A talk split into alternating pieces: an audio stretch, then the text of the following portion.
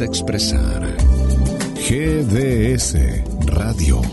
Escúchanos en www.gdsradio.com. Estamos en todos lados. También en las redes. También en las redes. Compartinos. Seguinos. El otoño 2022. También en las redes. Instagram arroba GDS Radio Mundial. YouTube arroba GDS Radio Mundial. Facebook arroba gdsradio.com.ar. Twitter arroba gds-radio. Estás en GDS, la radio que nos une en este invierno, invierno 2022.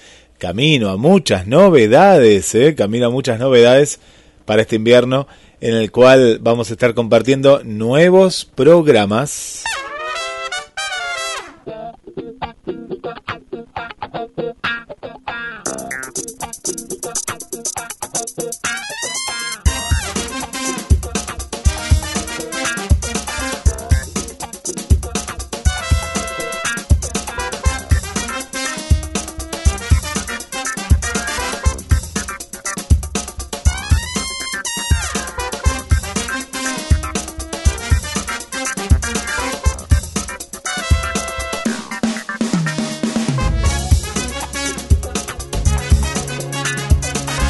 Hoy en un super, super, super, super jueves.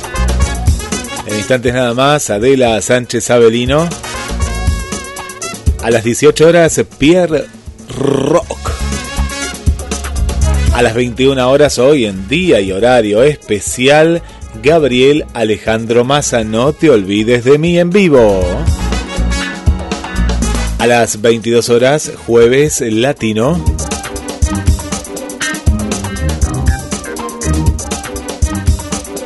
Muchas novedades que se vienen la próxima temporada, ¿eh? Claro, claro que sí. Seguimos en otoño, sí, sí, sí, seguimos en otoño.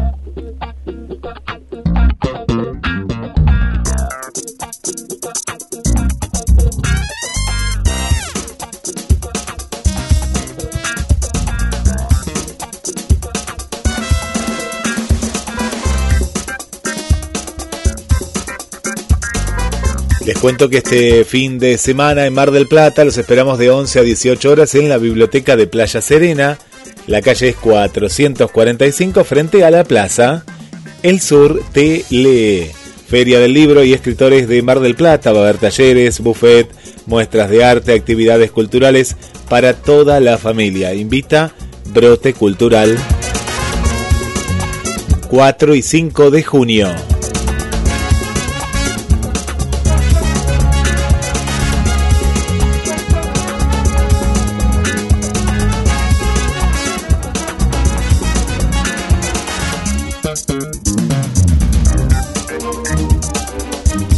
Con la música original de Félix Pando.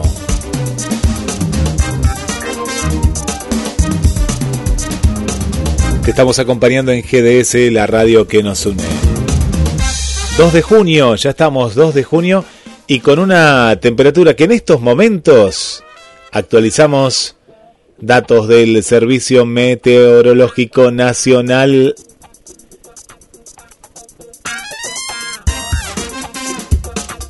10 grados de temperatura. La máxima, ¿eh? La máxima. Y va bajando, va bajando 9 grados. Hoy la mínima fue de 0 grados.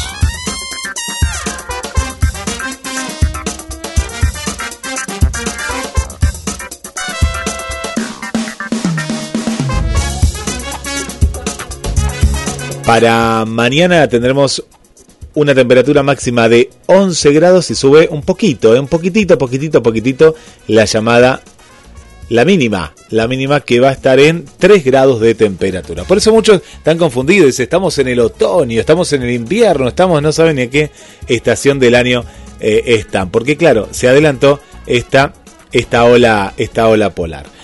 Bueno, y nos vamos para nos vamos para Buenos Aires. Ade recién estaba comentando de una feria del libro que va a haber este 4 y 5 en el sur, en el sur de, de Mar del Plata, en las playas del sur. ¿eh? Ahí, ahí va a estar esta, esta feria en la cual está nuestro amigo Emanuel, ¿eh? Emanuel que le mandamos un saludo, que acá tenemos su libro, ¿eh? tenemos eh, su libro y que va a estar presentando la segunda edición en la cual tiene cuentos nuevos, ¿eh? cuentos, cuentos nuevos.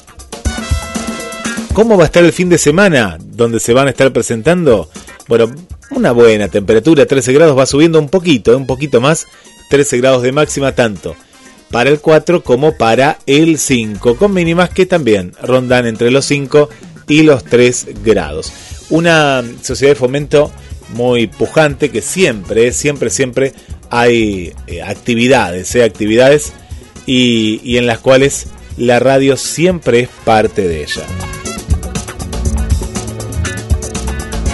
Contanos desde qué lugar eh, nos estás escuchando y le mandamos un saludo para la gente también del sur, eh, para aprovechar, eh, para aprovechar esta feria del libro que va a ser especial de dos días, 4 y 5 de junio. Eh, 4 y 5 de junio. Es muy fácil llegar, donde ves el Partenón, ahí camino para el sur, las playas del sur. Bueno, doblás, seguís la calle principal y enfrente de la plaza ahí está la Sociedad de Fomento. Hola Ade, ¿cómo estás? Bienvenida. ¿Qué decís, Guille? No sé si se me escucha o no. Sí, bueno, muy bien, hoy sí, un sí. día de locos. Estuve corriendo entre Sumis y Sume, pero bueno, vamos a hacer un rato de programa porque si no la gente va a pensar que la abandonamos. Por lo menos tenemos media hora seguro. Sí, sí, tenemos media Así horita. que bueno. Ade, eh, contanos hoy, hoy es día del, de, porque estamos en un día especial por, por única vez, hoy es día del café literario presencial o virtual. Así es, virtual, virtual. Bien. Porque estoy hace unos días ya queriendo poner un presencial, pero yo te digo la verdad, Guille, que acá la gente en Buenos Aires se ha cobardado mucho porque hace mucho frío de golpe. Y vos vas por la calle y Pablo cuenta en su propia librería y yo Sí. te digo que lo veo yo cuando saco los perros, cuando la gente sale lo menos posible. Mira, mira, mira, mira, mira. Han cambiado para mí, viste, desde la pandemia, obviamente han cambiado, viste, la- las costumbres. Sí. eh, eh, evidentemente, y entonces eh, yo creo que la gente si no tiene que salir, no sale. Así que, este, imagínate. No, pasa lo mismo, ¿sabes? Sabes que, que, que eh, muchos encuentros que se han querido hacer como se hacían antes del, dos- del 2020, eh, la gente se acostumbró también a la virtualidad, a una cierta comodidad y como vos decís, una cosa es los encuentros que hemos hecho aquí en el verano, que vos hiciste también en Buenos Aires, con una temperatura tipo primavera-verano, pero ahora es como que, sabiendo que tiene esta herramienta de la virtualidad, como que prefiere seguir con estas actividades, pero desde, desde la comodidad de la casa. Yo te digo, mira, Guille, le vengo proponiendo los del café, ya propuse para mi cumple, eh, que fue fines de abril, o sea, propuse para mayo, que nos viéramos, bla, bla, no tuve quórum. Bueno, eh, cuestión, ahora voy a proponer para junio, y no sé, la otra vez tiré la onda y tampoco. Eh, lo vamos a hacer igual, vamos a hacer algún encuentro personal, sobre todo a fines de junio, porque tengo una amiga mía que tiene moda, que quiere desfilar unos modelitos. Después estoy pensando justo con una amiga que estaba recién, por eso me atrasé. Estábamos hablando, Guille, algo muy interesante de hacer eh, algo de aromaterapia y, y relax leer alguna cosa para relajarse, hacer algún ejercicio de relajación y aromaterapia y leer algo de fondo por ahí, un texto que no sea un texto más reflexivo Sí, sí. De algún escritor, ¿no? Eh, que ahora está este autorretrato sin mí tan lindo de que ahí lo pueden ver en mis redes, que hay un video que a la gente le ha gustado mucho, un video donde hablo de Retrato sin mí de Fernando Aramburu, que es un libro donde Aramburu cuenta de él, pero sin hablar de él específicamente. Claro. O sea, no es que te cuenta todo cómo es él y qué hace él y qué piensa él, no. Sino que, vamos, o, o anécdotas de la vida de él. No, él te cuenta eh, rutinas de la vida de él, qué hace si no le sale escribir algo, qué hace cuando se siente mal. eh, Eh, que eh, hace... ¿Esto entraría Ade en tipo autoayuda o un por ese lado entra este tipo de literatura no, o es no? No, autoayuda. no es. Yo lo veo más, yo lo veo más por el, porque no es, no sé si la idea es ayudar a otros, pero sí, Sí. compartir una experiencia personal. Claro, claro, claro. Sí, una experiencia de Pero vida. está sí. está, encab- está encabalgado en el ensayo, en la autoayuda, en crea una cercanía, esto es obvio, ¿no? Porque si vos contás, bueno, mira, a ver, no sé, hoy justo participé hace un rato con Pedro Mairal y Fabián Casas del encuentro dentro del poema, ¿no? Y Fabián Casas justo hablaba de los poemas eh, que escribe él, viste, que, que narran siempre algún hecho, alguna cosa en particular, son muy especiales. Y justo Fabián Casas eh, hablaba, ¿no? De que él, eh, por ejemplo, qué sé yo, cuando se ha separado, le ha- se le ha ocurrido escribir algo, ¿ves? Y ha dicho, bueno, sí, pero no voy a dar lástima, porque ponele, a mí en lo personal me revienta la gente que da lástima, ponele. Pero bueno, algo se va a filtrar, o sea, voy a tener unas imágenes. Y contaba, por ejemplo, no sé, ¿no? En la mesa, dos estuchecitos de lente de contactos. El de él y de la mujer ahí, ¿no? ¿Y qué querrían decir? Son dos submarinos, son dos. Y habló de pensar en imágenes, ¿ves? Ah, qué bueno y de eso. la poesía. Sí, pensar en imágenes, qué bueno. Pensar en imágenes está buenísimo, ¿no? Un poco para ver uno que... Después yo, Guille, estuve viendo, eh, justo acabo de terminar ahora en Salamanca, la materia de ah, inconsciente, la vida inconsciente, viste que estoy haciendo un máster en, en psicoterapia, que te digo la verdad que me encantó, o que me viene encantando hasta acá, porque bueno, es increíble todo lo que hay en la vida de nuestro inconsciente, Sí. ¿no? El espacio onírico, los actos fallidos, los chistes, los lapsus linguae, algo que queremos decir y que decimos otra cosa. Sí, sí, o lo decimos de otra manera. Eh, sí. Lo decimos de otra manera. O cuando no nos sale algo, Sí, ¿no? Sí. Eh, o por ejemplo, yo en uno de los casos que tuve que poner algún ejemplo, yo puse el ejemplo que, por ejemplo, yo me acuerdo de las fechas de mi cumpleaños de mis padres, que desgraciadamente ya no los tengo, ¿no? Pero no me acuerdo de la fecha de fallecimiento de ninguno de los dos.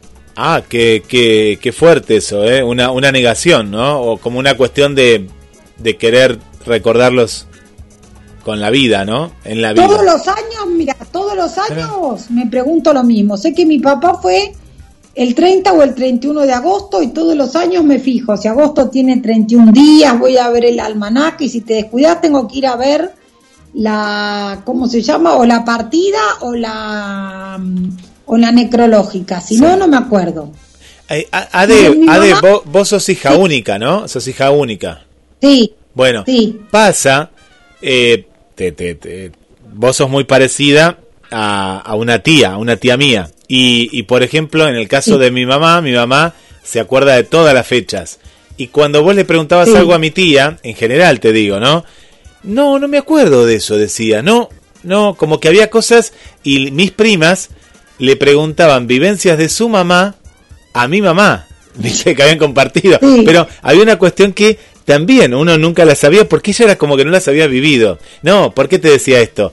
Porque capaz que si vos tenías un hermano, un hermano, alguien, capaz que era tan diferente Claro, a vos que te... reservorio de, de memoria. Ahí está. que no. Sí, sí. No, no, en este caso no se puede. No, yo, pero hay un reservorio de la memoria de mi familia. Hay, vos fijate lo que te digo. Ya, hay un montón de cosas que yo no registro en la vida. Por ejemplo, yo eh, registro que yo me gustó la carrera de derecho, que cuando mi papá me la propuso me pareció bien y que siempre me gustó leer y escribir.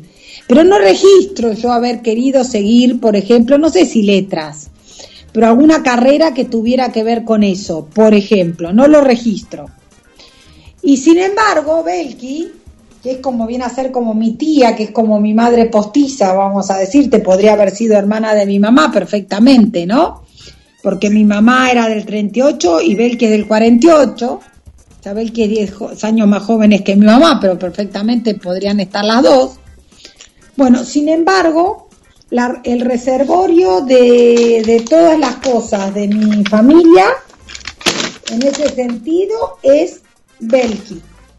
¿Ves? Ahí hay, ¿Ves? ahí hay un Vos reservorio. le preguntás Sí. a Belki y Belki te dice, no, no, vos habías querido seguir algo de eso. Claro. Pero tu papá te dijo que de qué ibas a vivir o que te iba a costar vivir, ¿ves? Bueno, y yo de eso no me acuerdo, Guille. De eso no tengo memoria. Sí, de otras cosas sí. Sí. Pero de eso, de haber yo dicho, ponele, no sé, yo quiero seguir otra carrera. No, no, claro, no, no, no, no lo tenés. Bueno, pero a- ahí está un poco, ¿no? Eh, cómo, cómo juega eh, el inconsciente por alguna razón, por alguna razón particular. eh, de- Bueno, es lo que te ¿no? decía, es lo que te decía, ¿no?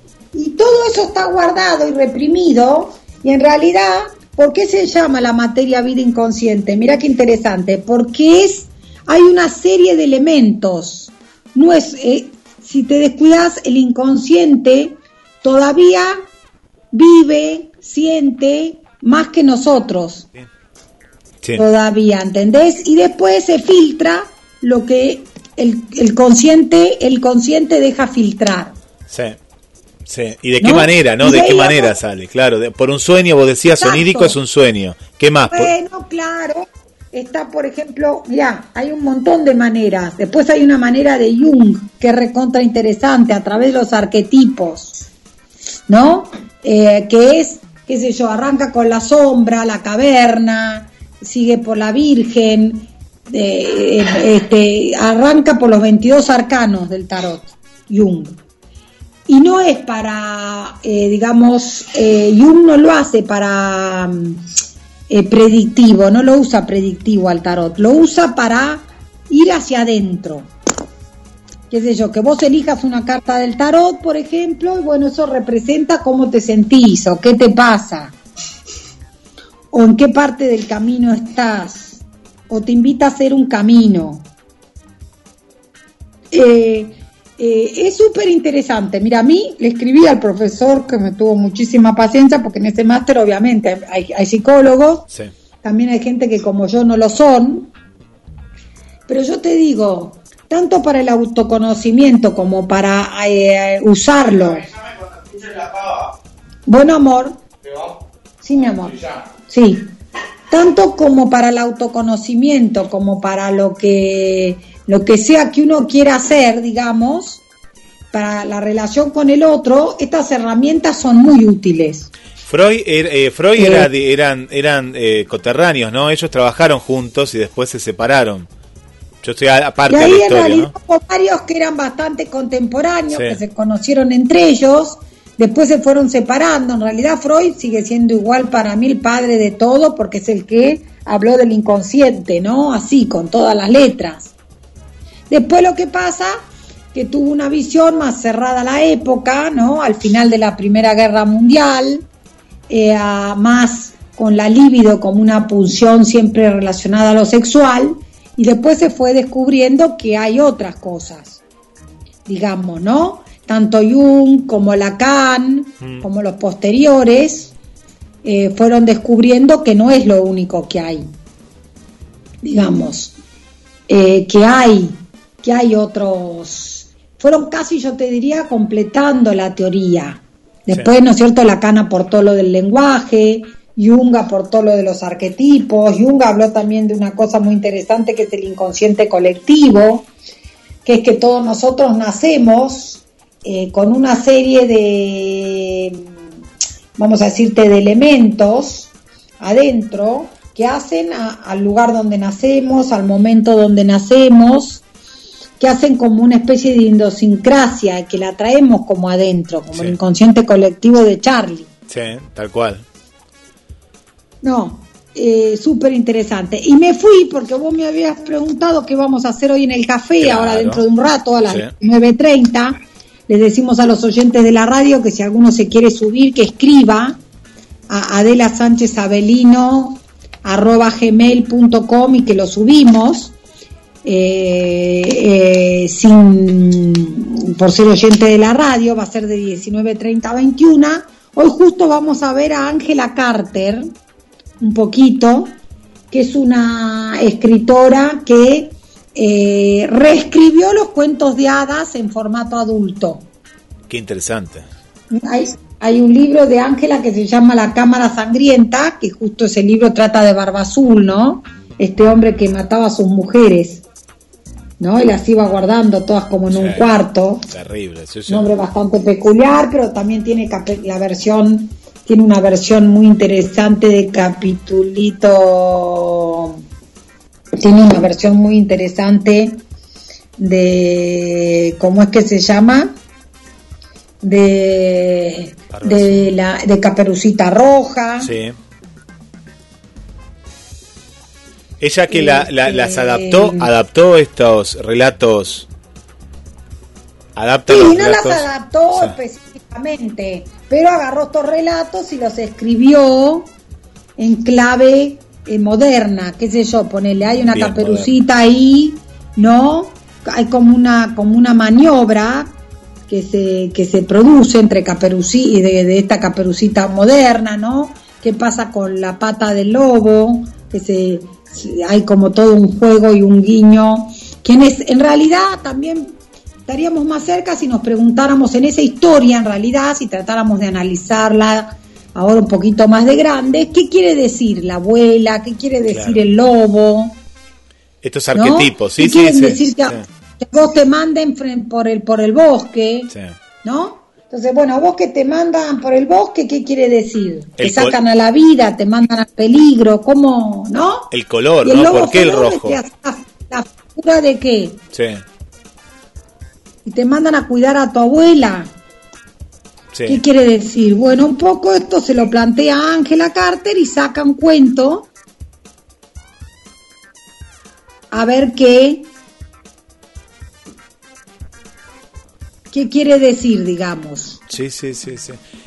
Que en la, el, precisamente. eh, cuando nacieron los cuentos era tenía un significado que después bueno se, se fue perdiendo se fue edulcorando no con, con el por decirlo de alguna manera con el tiempo No, y además estos cuentos sí sabemos de buena fuente, por ejemplo, lo de los hermanos Grimm, sí es un caso en Alemania. Sabemos, yo cuando estuve en Alemania lo vi ahí en la Bavaria. Sí. Por ejemplo, el flautista de Hamelin Guille terminaba como el traste. sí O mal sea, el tipo se llevaba la rata con la, con la flauta, pero también atrás de la rata los chicos que iban se iban sumergiendo en el agua y se ahogaban. claro se ahogaban todos sí, Morían. sí, sí sí morían todos Claro, después cuando se hizo la versión, este, cuando se hizo la versión de eso, obviamente, ¿qué pasó?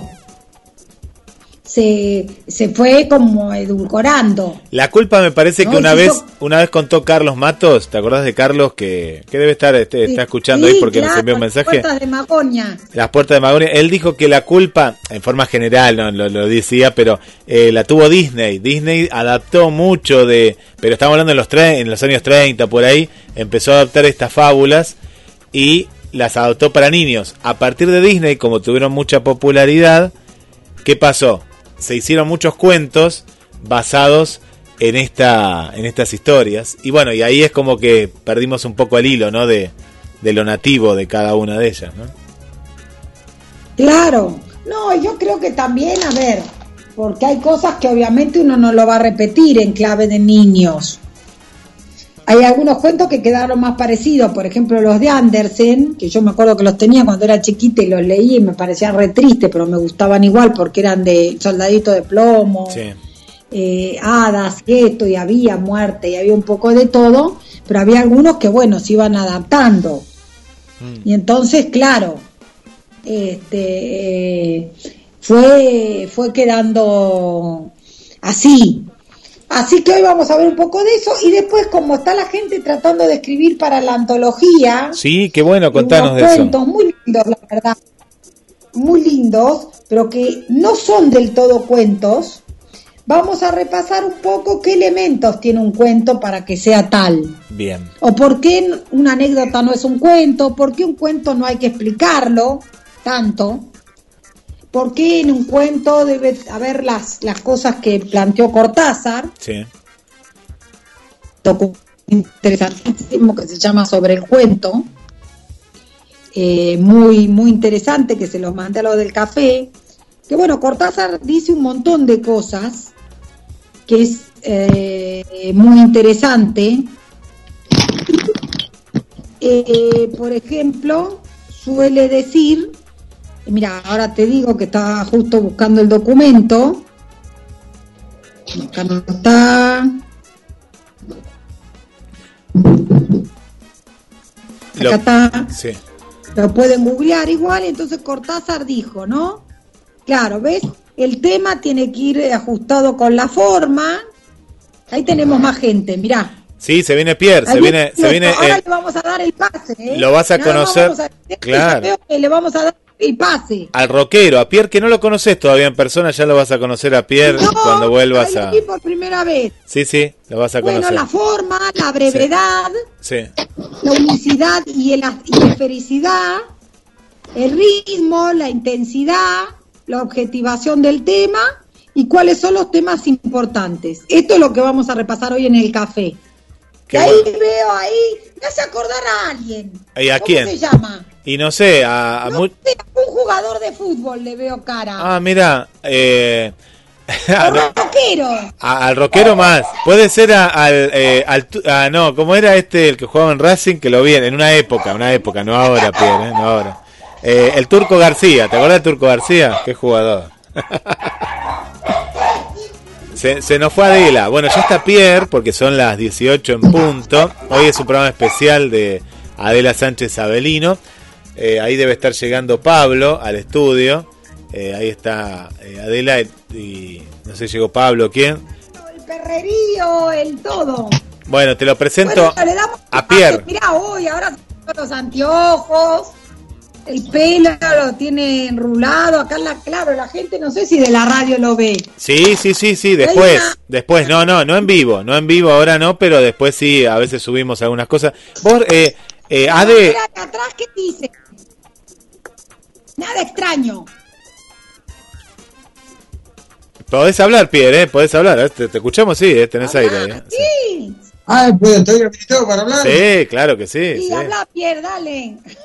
Vale, buenas tardes. ¿Cómo estás?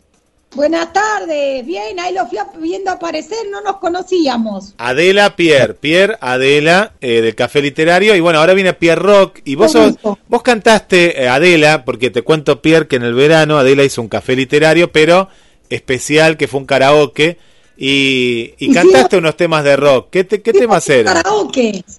¿De qué? Sí. Hicimos un karaoke, Pierre, por ahí en la próxima podés venir.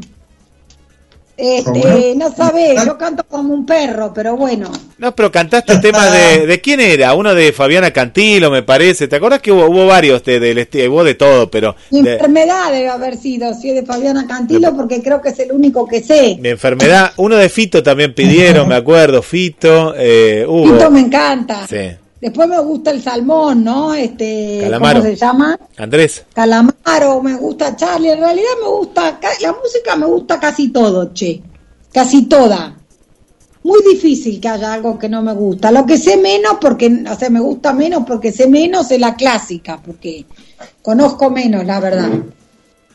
Bueno, pero acá entonces le hacemos el pase al amigo. ahora, ahora estamos, claro, estamos Pierre Rock. En le las excelentes manos de nada extraño. Sí, ahí vamos a estar con la cortina. Ahora, ahora cambiamos la, la, la cortina acá eh, del programa. Ade, bueno, entonces eh, repasamos la semana que viene, 18, 18 y 30, el miércoles, como siempre, en el horario y día del café. Habitual estamos con el café y el que se quiera subir hoy, escriba a Adela Sánchez Avelino arroba gmail.com que lo Bien. subimos al Zoom que va a arrancar 19.30. Tienen tiempo, una, una hora- una hora y media para, para entrar al Zoom literario Y y que aquí los dejo con el amigo. Dale, Ade, bueno, y a sumarse también a la antología, ¿sí? A la antología. Bueno, Pierre, Pierre. Claro que sí. Vale. Abrazo. Ade, no te vayas, déjame saludarte. Claro que sí. Ade. Bueno, un placer conocerte, Ade. Placer y gracias por dejarme estar un, un- un chiquitito en tu programa. ¿sí? No, por favor, un día de estos te invitamos a ver que nos cuentes.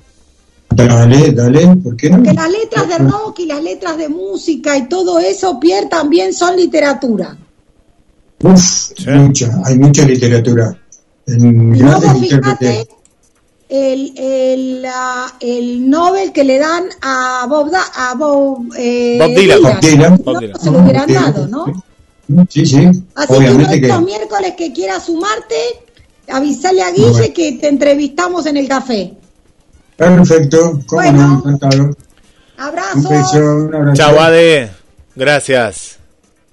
Bueno, Pierre, hoy hicimos algo, algo particular porque eh, hoy Ade fue en un día especial, pero bueno, ya tenemos ahí una cita para, para eh, encontrarnos un miércoles. Ella va en este horario, justamente, en esta franja horario, pero el miércoles.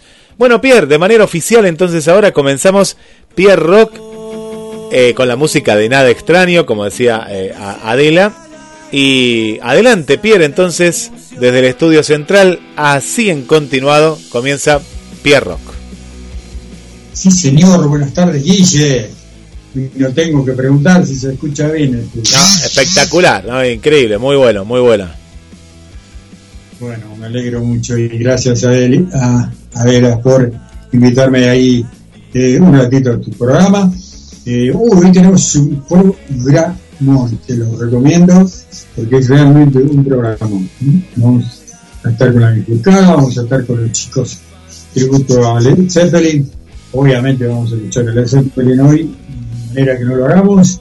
Vamos a estar con el rockero, hay un grande de la música y del rock de, la ciudad eh, grande se entiende por lo de ropero, ¿no? Grande realmente porque es, es, es, un- es una gran persona y un gran músico y un gran cantante de la ciudad de Mar del Plata. Y bueno, eh, vamos a arrancar como cada jueves, ¿eh? vamos a recordar a nuestros amigos. Hoy me recordaba el Face, que hace tres años ya eh, hicimos un evento en, el- en, el- en la calle Córdoba y Casi Colón eh, a beneficio de, no beneficio, por recordar a Raúl Acosta y Ale Díaz, y bueno, siempre estamos ahí al pie del cañón, eh, de alguna manera u otra, recordándolos. Así que bueno, lo vamos a hacer con la música que a ellos les gustaba. Me termino de preparar porque me agarraron a las apuradas y ya vienen, ya vienen los artistas que están ahí preparados para para Pierro. Así que vamos, Guille, vamos con la música y después, bueno, ya viene. Para, para, para que me estoy olvidando de, de Fernando, me estoy olvidando Sí, de Tito, me estoy olvidando de Ale, de Vane, Adrián y todo el equipo de Rock y así arrancamos con toda la música. Vamos, Guille.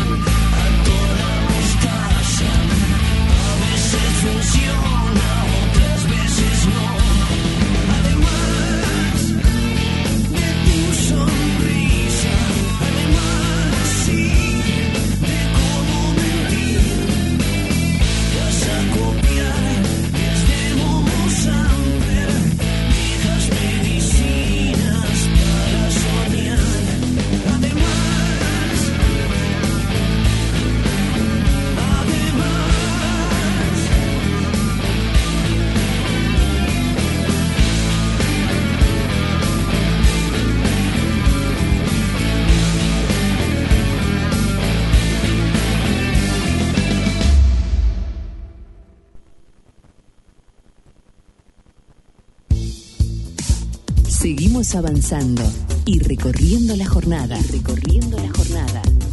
Y la tarde es mejor con la radio. Y la tarde es mejor con la radio. GBS Radio Mar del Plata. Tardes de otoño. Otoño 2022. La radio que nos une.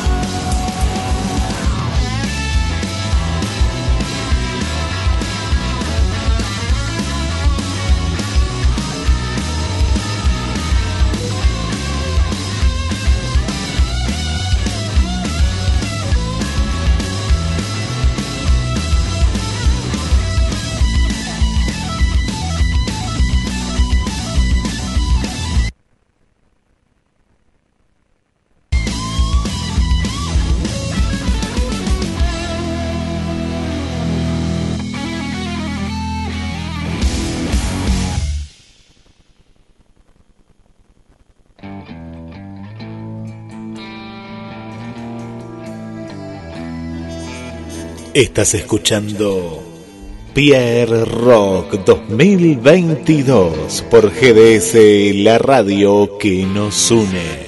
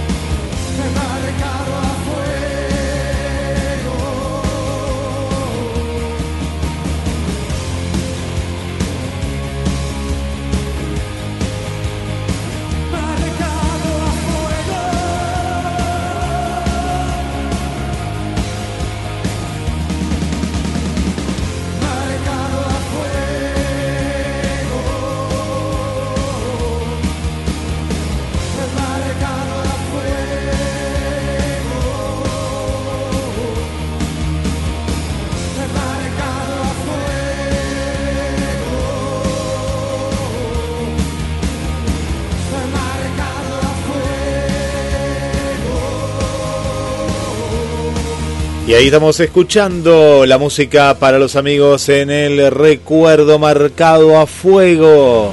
La banda de Pierre, aquí en Pierre Rock. Y ya estamos recibiendo todos los mensajes, todos los saludos. Pero antes, esta propuesta en la cual tenés que estar sábado 18 de junio, espacio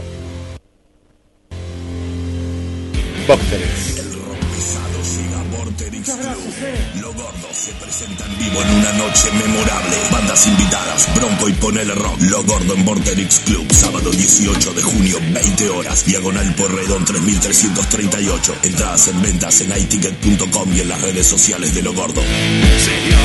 Hay rock pesado en la ciudad. Auspicia el Grupo Volve Desarrollos Inmobiliarios. Pierre, bueno, ahí ya estábamos dándole vueltas y vueltas a este recital que vamos a seguir comentando en Pierre Rock. Vuelvo contigo. Sí, señor, ya lo vamos a tener eh, un ratito de vivo. A ver si podamos, se hacen, se hacen muchachos. Eh, no es para tanto, muchachos, los tres juntos. A ver, una, una nota los tres juntos. A ver si podemos armar una nota, una nota seria con, esta gente. Bueno, eh, abrazo grande para todos. Los que hoy ya no están, a los familiares. ¿eh? Por favor, un abrazo grande para todos ellos y acá estamos, siempre recordándolos, es el equipo de, de Pierro, acá ya lo tenemos a que viene, ya el avión, viene, ¿llegó el avión o viene Ahí está, sí, sí, sí, ahí, ahí, está el avión, ahí está, está el avión eh, dando vueltas por aquí. Eh, yo no sé si este avión fumiga, porque durante el día también está, pero bueno, ahora, ahora, ahora lo trae fumiga de, de 12 a, a 17 y después lo trae a Fer Cuevas acá a, la radio. Que no fumigue tanto. Ahí viene, ahí viene, ahí viene. Viene en avión, ¿no? Ahí viene, ahí viene carreteando. Mira que biplano. Sí, señor, ¿Cómo no? ¿Qué tipo? Por favor. La verdad, la producción de, de Pierrot no tiene, no tiene desperdicio. ¿Qué programa vamos a tener hoy? Hoy vamos a tener un programa imperdible. Perdible y bueno, siempre agradecido a todos los que quieren participar de este programa, aunque sea última hora, te dicen, yo quiero un ratito quiero estar ahí, así que nos pone muy contentos a mí y a todo el equipo. ¿eh? Así que hola Fer, ¿cómo estás? Buenas, buenas, ¿cómo anda la gente linda de Pierre Rock? Bien, bien, muy bien. bien. A ver, yo, yo hizo del universo del rock, viste, ahí ya como que cada jueves me apasiona más y me quiero prender en eso. Escúchame, el avión con un solo laburo no puede mantenerse. Tiene que fumiga, lleva correo. El verano, el verano pasa con la pancarta por la playa. Otra, para otra que ustedes, eh, no es de mi generación, pero los vuelos de bautismo me contó alguien que hacían en su momento, no sé qué eran, pero vuelos de bautismo hacían estos tipos de aviones, eh, no sé qué eran, pero bueno, yo no sé. Te bautizamos, ¿sabes cómo te bautizamos, no? te tiramos en... Bueno, dígale ahí. Vamos. ¿Cómo está, Fel? Todo bien, todo bien. Acá estamos en vivo y en directo, siendo las 6, 18 horas 23 minutos desde los estudios de mi casa. acá estamos, acá estamos este, para charlar un ratito en el segmento intitulado Universo del Rock. Bueno, hoy les voy a hablar, hoy les voy a hablar de una señora que se llama Anna May Bullock. Epa. Bien. No la conocemos. Nacida, nacida en Brownsville, Tennessee, el 26 de noviembre de 1939. Señoras y señores, hoy vamos a hablar y nos vamos a poner todos de pie de la reina indiscutida del rock, la señora Tina Turner. Ya está, Pierrito, ya está. Sí, Pierre, Pierre, la reina indiscutida del rock. Yo sé que esto puede generar polémica, que algunos que Johnny Joplin, que un montón de cuestiones más. Pero bueno, eh, a lo que es la vida de Tina Turner, que vamos a hacer una breve reseña, tenemos que agregar los números de Tina Turner. Y quienes vivimos la gloriosa década del 80 eh, y la hemos visto actuar en vivo arriba en el escenario de Tina Turner, mamá, mamá, una bestia, un artista que es una fue una bestia. Hoy tiene 83 años, retirada, viviendo en Suiza, dejó su ciudadanía estadounidense renunció a su ciudadanía estadounidense y es este se hizo ciudadana suiza y vive de sus un bien ganados varios millones de dólares junto con una junto con un señor a quien conoció casualmente que es un productor pero nada que ver vinculado con la música. Bueno vamos a hablar un poquito de Tina Turner y de una vida realmente difícil que tiene un final de cuento de hadas no porque desde sus inicios. Eh, estamos hablando de que Tina Turner nació antes de la Segunda Guerra Mundial. La Segunda Guerra Mundial se inició en el año 1939 y terminó con el día del desembarco con la bomba de Hiroshima y toda esta historia en el año 1945. Cuando la Segunda Guerra Mundial termina, Tina Turner tenía seis años. O sea que en los 80 ya era una cincuentona y la vida le da una segunda oportunidad con la música. Pero vamos a empezar un poquito es tan complicada la vida de Tina Turner de, pequeña que mm, tengo que tener el apoyo de la lectura porque no, la no le he podido entender todavía. Pero bueno, vamos a, empezar. Tina Turner nació eh, en Tennessee y donde es de ascendencia afroamericana y con sangre nativa india de Estados Unidos. Fíjate vos esa curiosidad.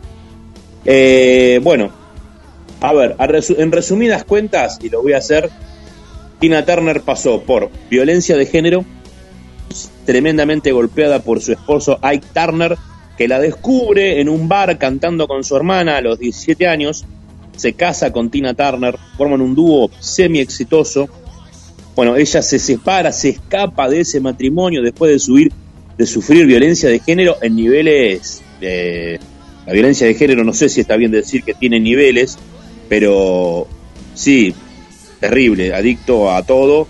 Eh, más de un show Tina Turner ha subido con lesiones importantes a cantar, con sangre en la boca, con, de, no sé, eh, huesos este, dislocados, realmente unas palizas bárbaras se comía Tina Turner al cabo de este señor.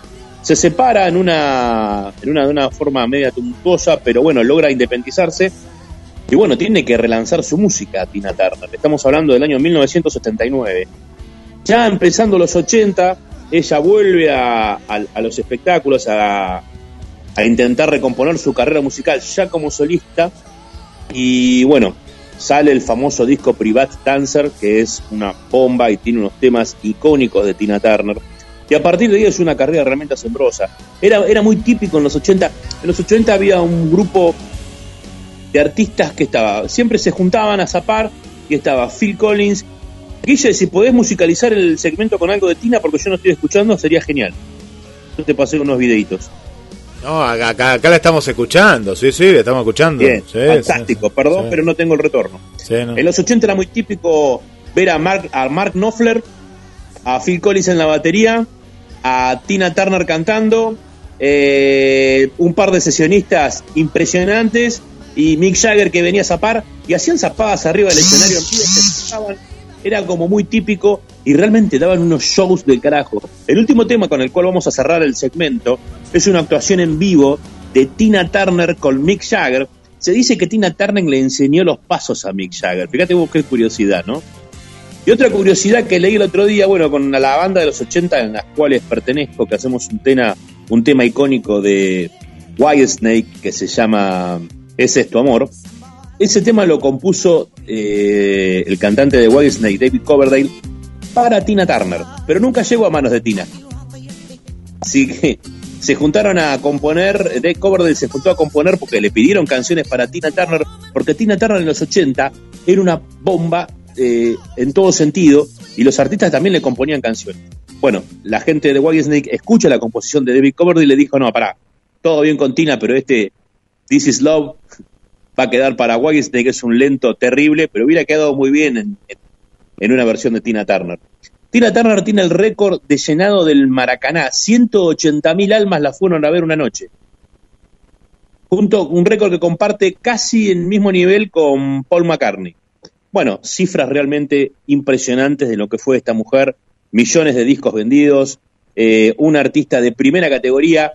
Para los chicos que no la conocen, estaría bueno que vean la banda en vivo, versiones icónicas, por ejemplo, un tema que, ella llegó a grabar con Turner fue una versión de Prumeri de los Creedence Clearwater Revival, que realmente la rompió. Después Tina la siguió haciendo en sus presentaciones en vivo, y hay varios videos de, de, esa versión de Prumeri. Es impresionante, realmente impresionante, porque aparte Tina es bailarina, coreógrafa, eh, cantante, es una artista realmente completa a niveles altísimos, ¿no? Pero bueno, Hablamos de una mujer que superó una infancia absolutamente dura, vio las guerras, todas las guerras, superó un matrimonio tumultuoso, estuvo lejos de las adicciones típicas de los 70, 80, 60, en los cuales fue bastante descontrol también. Recompuso su carrera, se sobrepuso, se cansó de vender discos, hizo actuaciones icónicas, llenó todos los estadios del mundo, se retiró en, la gira del 50, 50 años de, más de 50 años de carrera tuvo Tina Turner. Se retira en el año 2013, ya con 72 años. Hoy está cumpliendo, en, en noviembre cumple 84 años, creo. Sigue retirada, pero gracias a Dios la tenemos entre nosotros. Y por todo esto, señores, para mí la reina del rock indiscutiblemente es la señora Tina Turner. Espero que les haya gustado, pero realmente valía la pena charlar sobre esta bestia de la música, bestia del rock. Y bueno, hay un montón de videos en YouTube que yo invito a ver a los chicos para que vean cómo se roquea un poco con los monstruos, con los grandes, ¿no? Imagínate tener a Mac Knopfler en la guitarra, Phil Collins en la batería, Mick Jagger cantando, no sé. Todos los monstruos que algunos siguen viviendo y están entre nosotros, este, compartían escenario con esta diva del rock. Bueno, capítulo aparte, su look siempre extravagante, siempre llamativa, con esas minifaldas, con esas piernas icónicas de los años 80, que era ver a Tina Turner bailar y todos nos sacábamos el sombrero. Bueno, eso, les quería contar un poco hoy sobre Tina Turner y una diosa del rock, la reina del rock. Y bueno, esperemos que, no sé si está seguirando cantando, pero estaría bueno que sea un showcito más. Pues sabés que en el año 2013, eh, siendo Obama presidente, eh, ella hace un show cantando The Best, una de sus canciones más icónicas, y está buenísimo el video porque la banda empieza a tocar y paralelamente al, al lugar llega una limusín, ella se baja de la limusín y la banda sigue haciendo la introducción de, de Best, que es pam, pam, pam, pam. Y ella va caminando, se sube al escenario y los despeina. Ya grande, ¿eh? impresionante, una bestia. Así que bueno, Tina Turner, señores, ¿les gustó la, la historia de hoy de Universo del Rock? No los dejé hablar en ningún momento. No, no, no, eh, a ver, un atractivo total, eh, Tina.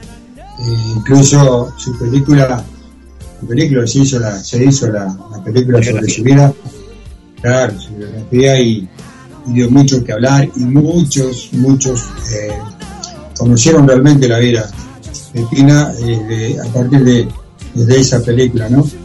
tuvo mucho éxito, mucho éxito. Y claro, acompaño en silencio porque realmente están tus palabras bien medidas y en forma así que más que escuchar un tema de Tina y eh, dedicárselo a todos los que están escuchando porque seguramente vamos a quedar bien.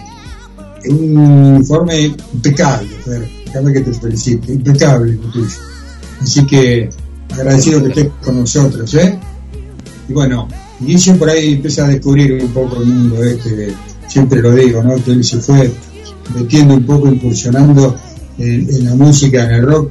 Pero bueno, para él, para él y todas sus, sus, fans de, melodías, de melódicas, por decirlo de alguna manera, que hay en el, programa de, de GDS, el programa de GDS, si mal no recuerdo, hizo un tema muy, muy, muy, muy, que dio la vuelta al mundo con él, Ramazzotti, si mal no recuerdo, China. Sí, sí, en los duetos. Que pegó, que pegó, pegó hacia arriba.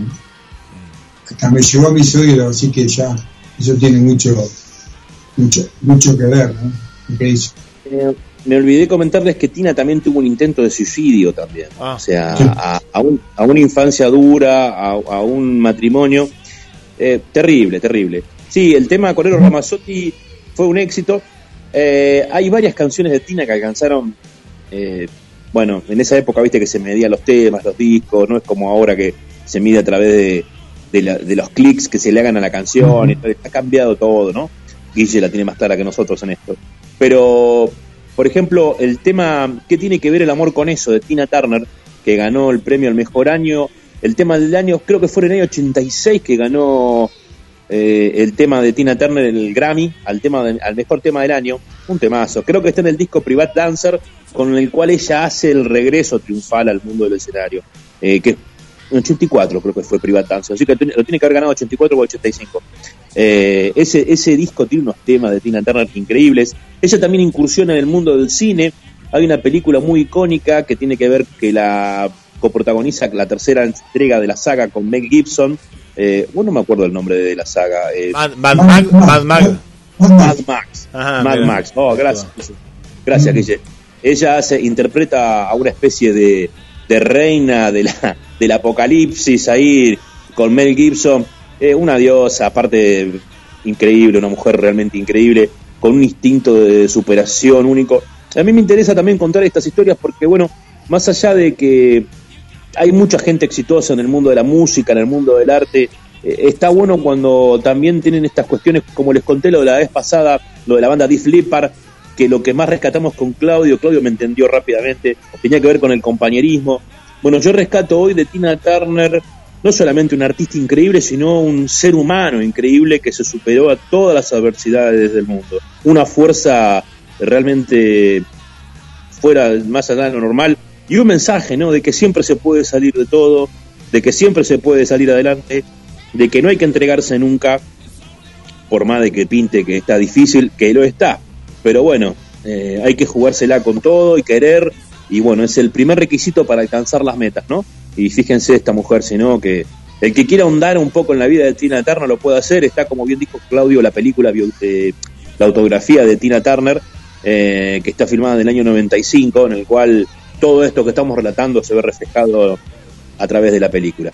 Así que bueno, un gusto compañeros. Y bueno, me gustaría irme, despedirme con ese tema de Tina Turner con Mick Jagger. State of Shock. Un tema en el cual el video está muy bueno porque ellos juegan arriba del escenario. Está medio, medio como mal grabado. Son años viejos ya, son más de 30 años. ¿Sí, Claudio? Vamos con Jagger y bueno, para mí y para toda la audiencia, pues medio, obviamente. ¿no? No. Sí, señor. Así que vamos con dos de Tina. Está pronto. Sí, señor. Bueno, saludos a todos. Nos vemos el jueves que viene. Gracias Un abrazo grande y saludos a todos.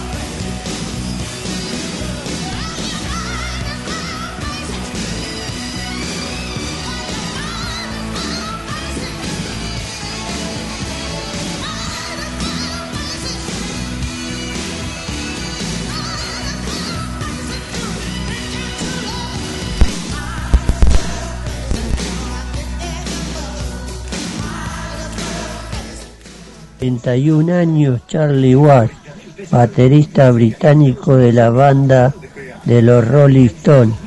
Quería mandarle un saludo muy grande a toda la banda de, de Pierre Rock, a la gente de todo el mundo que escucha y a todas que, gente que quiere este hermoso programa y, y a GDS la mejor radio, la radio que nos une.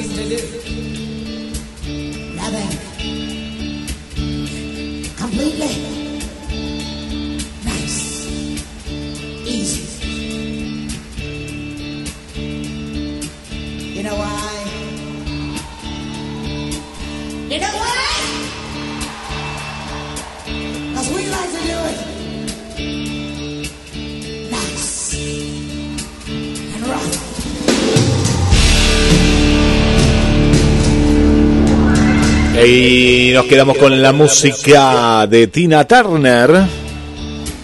Y mientras nos va acompañando Tito con las efemérides, grande Tito, vamos, fuerza Tito. En el año 1992, preocupados de que algunos alumnos se identificaran en exceso con Fred Mercury, la Escuela del Sagrado Corazón en Clifton, Nueva Jersey, deci- decidió que no se cantara la canción de Queen, eh, Somos los Campeones, en la ceremonia de graduación. En el año 1964, 11 chicos fueron suspendidos de sus escuelas en Coventry, Inglaterra, por tener corte de pelo al estilo de Jagger. En el año 1996 se prende fuego una propiedad de Eric Clapton, donde se encontraban sus guitarras y algunos, algunas pertenencias de valor. Cuando los bomberos llegaron, encontraron al músico tratando desenfrenadamente de salvar sus guitarras del fuego. En el 2009, Mick se ofreció a comprar una furgoneta de helado, pero fue rechazado por su dueño, quien le había prometido a su hija que la llevaría a su boda en ella.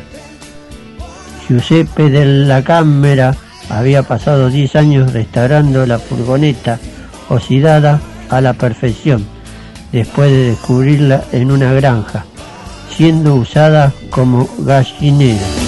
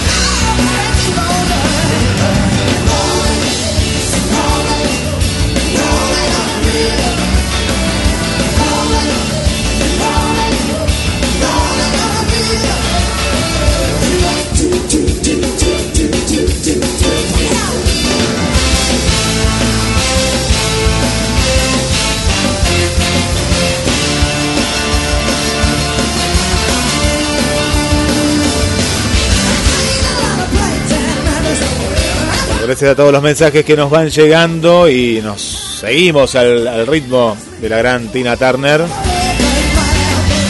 2234 24 66 46.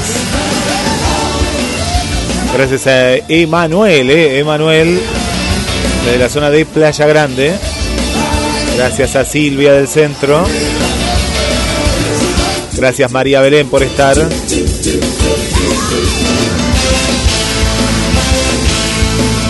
Estamos acompañando, está muy contenta, eh, grande, grande. Gracias María Belén. Saludamos también a Bichita, eh, grande Bichita. Esther, hola a todos, nos pone ahí una foto de Tina Turner. Saludos desde Paraguay. Tina Turner es una idolaza, fuerza, coraje, vibra, sentimiento y todo, todo ofrecía con su presencia. ¿eh? Qué lindo recordarla. Bueno, gracias Esther y nos alegramos de este gran informe de Fer Cuevas. Saludamos también a Mariana, ¿eh? gracias Mariana, Julia,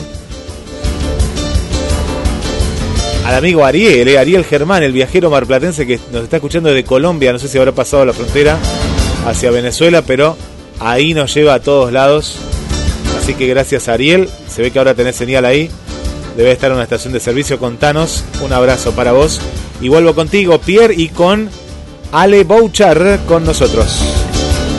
Bueno, sí, señores, seguimos mandando saluditos, saluditos. Hoy tenemos saludos muy, muy especiales porque nos están escuchando desde La Plata. ¿eh?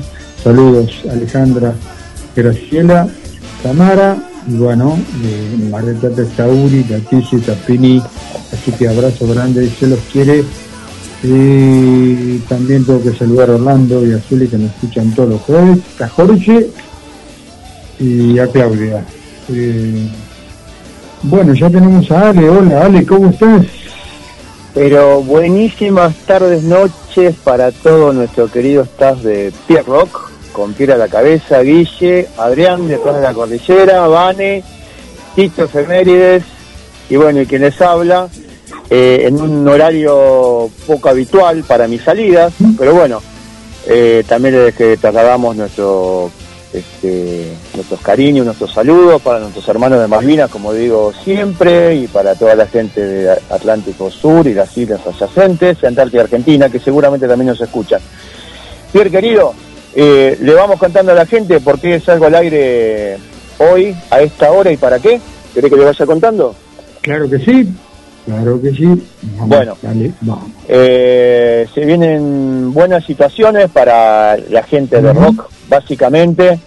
Eh, y bueno, el venidero 17 de junio, viernes, si, si no me equivoco, eh, hay una fecha muy especial, en un lugar muy especial, eh, eh, allá por Juan de Justo al 600, eh, específicamente Abbey Road, Ahí nos vamos a estar presentando con mis compañeros de No Te Pongas Azul. Le vamos a contar a la gente, para los que nunca nos han visto, nos han escuchado. Eh, nosotros somos una banda básicamente que tomamos, como digo siempre, algunas canciones prestadas de, Sumo y de la obra básicamente de Luca. Eh, hacemos nuestras propias versiones, la compartimos con toda la gente y después las devolvemos a su lugar inmaculado don- donde corresponde. En esta oportunidad vamos a estar compartiendo escenario de nuevo con los amigos de La Disputada, con Diegote Carabajal a la cabeza. ¿eh? Son los chicos que hacen un tributo a Memphis y a la Mississippi. Con los amigos de Jueces de Mármol, que es un tributo a Papo, y con los amigos de Oníricos, que hacen versiones de Ataque 77. Eh, le contamos también a la gente, eh, bueno, no me quiero adelantar tanto, ¿no? Pero sabés, Pierre, como hiciste las últimas veces, que mínimamente va a haber dos entradas para sortear, ¿eh? que la gente lo, vaya lo vaya sabiendo y vaya estando atento a, las novedades que, que van surgiendo, de acá hasta el viernes 17 del 6. Este, pero bueno, al margen de, de las entradas que generosamente vas a sortear vos seguramente en el programa, también le, contamos a la gente que estamos en todas las redes sociales, sí, en Facebook, en Instagram, ya se está publicitando la fecha. Eh, el mismo Abbey Road tiene un aparato de marketing y publicidad este, muy grande y muy exitoso, ya también lo, los están publicitando. Eh, y ya gran parte de la gente debe estar enterada que para esta ocasión nuevamente va a haber entradas dos por uno. Eh, básicamente esa es la información técnica, mi querido Pierre. Vale, eh, buení- buenísimo todo lo que comentabas y vamos también estar charlando con los chicos de la bifurcada, si se puede, y están ahí a- a- atentos. Eh, quería aprovechar estas dos y que eh, se lanzó ¿no? el, el- el ciclo, tan lindo ciclo ¿no? de la Recola. Y Sí, bueno, señor. Eh, contanos un poquito, creo que nos cuentes un poquito cómo, cómo estuvo, cómo fue. eh, Bueno, si- voy, voy si a vale contarlo. pena. Voy a contarlo por acá, por Bueno. este espacio. Eh, estuve en otros medios colegas, vos lo sabés. Estamos interactuando con maravillosamente con otros colegas de otras radios que ge- generosamente nos van haciendo notas. Eh, en parte, nosotros también le hacemos notas a ellos. Bueno, ahí, mira, lo que más quiero destacar en este momento eh, y a esta altura de mi vida, eh, no digo enroscada, pero sí relacionada con, con la música que nosotros básicamente llamamos rock, y, específicamente con el rock, eh, interactuando con, bandas locales y con artistas locales. Se, está dando de nuevo un- un- una situación muy especial, una, una comunión con muchísimos músicos.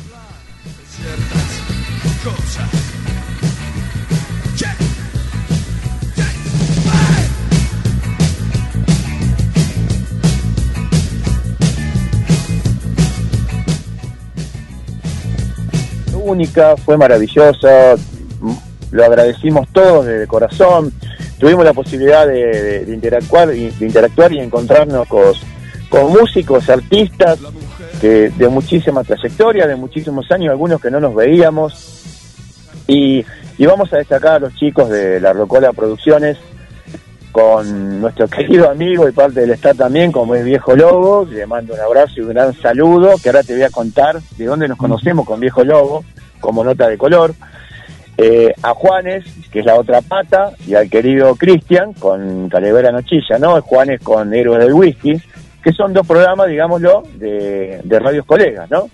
Este, eh, así que bueno, toda esa comunión, todo esto, todo este laburo, eh, fuerte y a todo pulmón y de corazón que ellos hacen, se lo trasladaron a, a los artistas y medio como que nos están obligando a, que, a que armemos como esta especie de, de- comunión, ¿no? Y de tirar todos para adelante y de apoyarse y de fomentarse. Y, yo, eso es altamente positivo. Y específicamente lo que sucedió eh, el viernes pasado, eh, si no me equivoco fue el viernes 27, eh, compartimos escenario con los chicos de Cresta, ¿no? Que es una banda local que mm, tiene composiciones y temas propios, ya han sacado sus videos por las, por las redes, ya tienen sus demos, o inclusive creo que hasta están armando su propio disco, no sé si dos o tres temas, no estoy muy empapado, pero sí que ya tienen material propio eh, que están difundiendo por, lo- por los distintos medios. Eh, la verdad que unos muchachos maravillosos, yo no los conocía personalmente. Eh, la banda suena muy, pero muy bien. Es un trío, es un trío power. Pierre, no sé si vos sabías. Sí, sí, los chicos de Cresta, sí. Sí, Sí. y bueno, y como siempre te digo, la verdad que la noche fue, mm, ¿cómo decirte? Si, te lo tengo que decir en forma vivencial, este, con palabras no sé explicarlo. shooting star. I had a dream, yeah, in 1973. Dreamt a spaceship love came down to deliver me. It was big and white and it coming on, on, on a long, long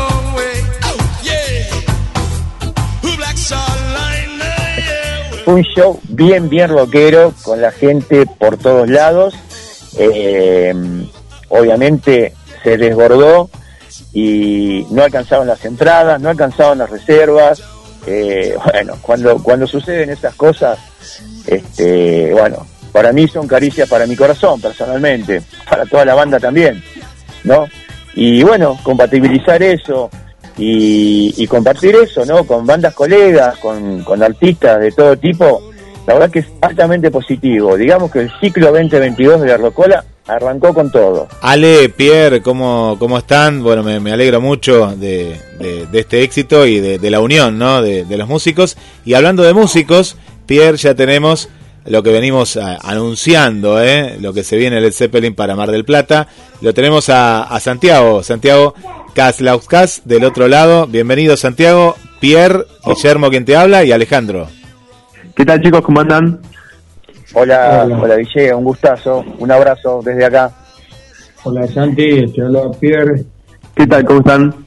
¿Qué- ¿Cómo está? ¿Cómo está la banda? Contanos un poquito y vamos a, a, a pedirle a Ale que nos acompañe un, un ratito antes del informe. ¿Cómo Sí, sí, sí, sí, cómo no. Eh, bueno, la banda, la verdad, anda súper. Estamos todos muy contentos, con muchas ganas de salir para allá. Este, hace un montón que no vamos, eh, allá hace como dos años. Y bueno, antes de la pandemia ya habíamos ido tres veces para Mar del Plata. Sí, y cada vez la verdad que teníamos un mejor re- eh, recibimiento, así que estábamos muy contentos. Y bueno, después vino la pandemia. Y íbamos a ir eh, a principios de este año pasado, en, en temporada, digamos, y bueno, a- a- pe- pegó la ola fuertísima y bueno, del lugar bajaron la fecha, así que no pudimos ir. Así que bueno, ahora vamos por la revancha. Qué lindo. Eh, Santi, eh, una pregunta, bueno, que seguramente te, te debe hacer todo el mundo, ¿no? Porque, Sí. porque es así, porque es parte de la música, porque es parte de- del show. ¿Por qué Led Zeppelin? Y a ver, básicamente Led Zeppelin primero que nada porque somos fans. Eh, somos los cuatro, somos fanáticos de la banda, crecimos eh, escuchando Led Zeppelin, aprendimos a tocar escuchando Led Zeppelin. Eh, los cuatro transitamos caminos separados con nuestras propias bandas, nuestras propias composiciones, donde siempre se veía reflejado un poco de Set. Este, ya que, bueno, como te decía, es una banda que nosotros, digamos, como uno como adolescente, ya en un principio los como que los, los tiene como deidades, ¿viste? En un momento y, y- quiere ser como ellos cuando uno es chico. Y, y siempre, bueno, todos individualmente hemos tocado covers, eh, las bandas siempre que tuvimos eran muy setenteras, a nosotros nos gusta mucho, bueno, todo lo que es Zeppelin, Deep Purple, eh, Black Sabbath, etcétera, todo ese palo. Y surgió la idea de hacer un tributo y la verdad que lo empezamos a hacer y pero dijimos, bueno, si lo vamos a hacer, lo tenemos que hacer bien. O sea, nosotros como fans, digamos, tenemos que estar satisfechos. No, no, no es ir y tocar cover de los temas. Hay que como tratar de ponerse en la piel eh, para que suene lo más parecido a lo que nosotros tenemos de los vivos de Zeppelin, que obviamente no los pudimos ver nunca en vivo, pero eh, sí tenemos muchas grabaciones. Este, entonces nosotros intentamos como poner esa impronta, intentamos ser lo más parecido a Zeppelin en vivo, salvando las distancias, obviamente, este, para, para que bueno, que para los fans eh, disfruten del show eh, como lo disfrutamos nosotros. Pierre, ¿me dejas hacer una preguntita? Sí, sí. Santi, ¿cómo te va? Ale Bulla ¿Qué tal? te habla de no, de no te pongas azul. No sé si ¿Qué nos estuviste escuchando, pero bueno, nosotros hacemos algo parecido a ustedes, pero con el con el material, digamos, Sí. de lo que fue Sumo y de la obra de Luca, ¿no? Y también de la Band. Eh, por ahí, eh, yo apunto a otra cosa, ¿no? De lo personal y con, con Sí. mis compañeros. Nosotros más que nada versionamos las canciones de ellos, ¿viste? Claro. Es, es, es un poco diferente, pero te quería preguntar algo puntual. No, no, Sí. no, no- no estaba comparando. Santi, decime, mm, básicamente, eh, son cuatro de ustedes, ¿no es cierto? ¿En la banda? Sí, sí. Eh, básicamente, eh, ¿qué promedio de edad tienen? Eh, es bastante dispar. El bajista y, y tecladista eh, tiene 26, eh, el batero y yo, yo soy el violero, tenemos 32 y el cantante que es el más grande tiene 40. Tenemos, Bien. así que tenemos un, un abanico Bien. de 20 años casi, 15 Bien, años. ¿estás, esc- ¿estás escuchando bien, Pierre? Sí, sí, sí, por supuesto. No, increíble. Y la verdad que me... No, no, no, te digo, se me pone la piel de pollo. No voy a decir de gallina porque me vas a identificar con otra cosa que no lo soy. Ah. Pero bueno, eh, se me pone la piel de pollo. Le quiero contar a Santi que, bueno, para, para nosotros los, los más grandes, yo te voy, a, te voy a contar, Santi, yo tengo 56. ¿sí? Sí, Eh, yo sí los pude ver en vivo, ¿no? obviamente, en los documentos de esa época. Me crié. claro. Yo tengo Sí. un hermano mayor, inclu- in- inclusive, ocho años más grande, que sí vivió esa época setentera, Sí. como decís vos. Sí, Y a mí me llena de satisfacción y de orgullo a la vez que chicos de promedio 30 años sí, eh, saquen a la palestra esta cosa que te digo, te estoy hablando y me lleno de emoción claro. porque no es muy común, no, sinceramente, no es muy común y por lo que tengo entendido, por lo que he escuchado, lo hacen muy, muy bien. Eh, la verdad, los abrazo muy fuerte, loco. bueno, Porque muchas gracias. Te, te- te escuchaba hablar y más o menos algo de vos eh, entiendo y conozco y yo dije, sí, no, no más de 30 tienen estos, estos muchachos. Claro. Eh, la verdad que es maravilloso, loco, la verdad que es maravilloso. Eh, Muchas gracias. y hay, Eh, hay que hay que largarse a hacer eso, ¿eh? no, no es para cualquiera. No, a ver, es eh, dos cosas. Primero te quería decir que, bueno, muchas gracias y que lo que está buenísimo de los shows que se da es que nosotros cuando empezamos, de hecho, esperábamos una audiencia, eh, ¿cómo te puedo explicar? Nosotros queríamos hacer más shows en un principio con público parado, por decirlo de una manera. ¿Viste? Apuntábamos más a, a que venga gente como de 25 a 40, que bueno, justo es nuestro rango de edad. Y nos encontramos con que el, el espectro es de menores a gente de 70 años. O sea, Sí, viene supuesto. gente Sí, de, de todos lados, gente que viene y te dice, yo iba al cine Lara, y lloran, y se emocionan, y, todo- sí, y vienen pendejos, curretes Claro. totales de 17 años, y, y está, la verdad que está buenísimo. Y después con lo otro que decías, eh, Zeppelin es una banda muy desafiante, eh, técnicamente, eh, porque además, como te decía eso, tiene muchas improvisaciones, tiene mucha improvisación. Y para que suene a lo más parecido desde nuestro punto de vista, no puedes calcar esas improvisaciones. Sino que No, tenés no, que intentar improvisar en Bueno. clave de Zeppelin. Ese es, ese es Pero el bueno, desafío. es- es- lo, lo bueno seguramente de todo eso, ah, me sucede a mí desde lo personal le sucede a todo No Te Pongas Azul. Eh, hablamos de, bueno, de otro tipo de banda, pero que también tiene muchísimo de eso. Claro. Por eso, por eso te da para jugar, para Sí. actuar. No, yo realmente lo que hago, yo soy el vocalista.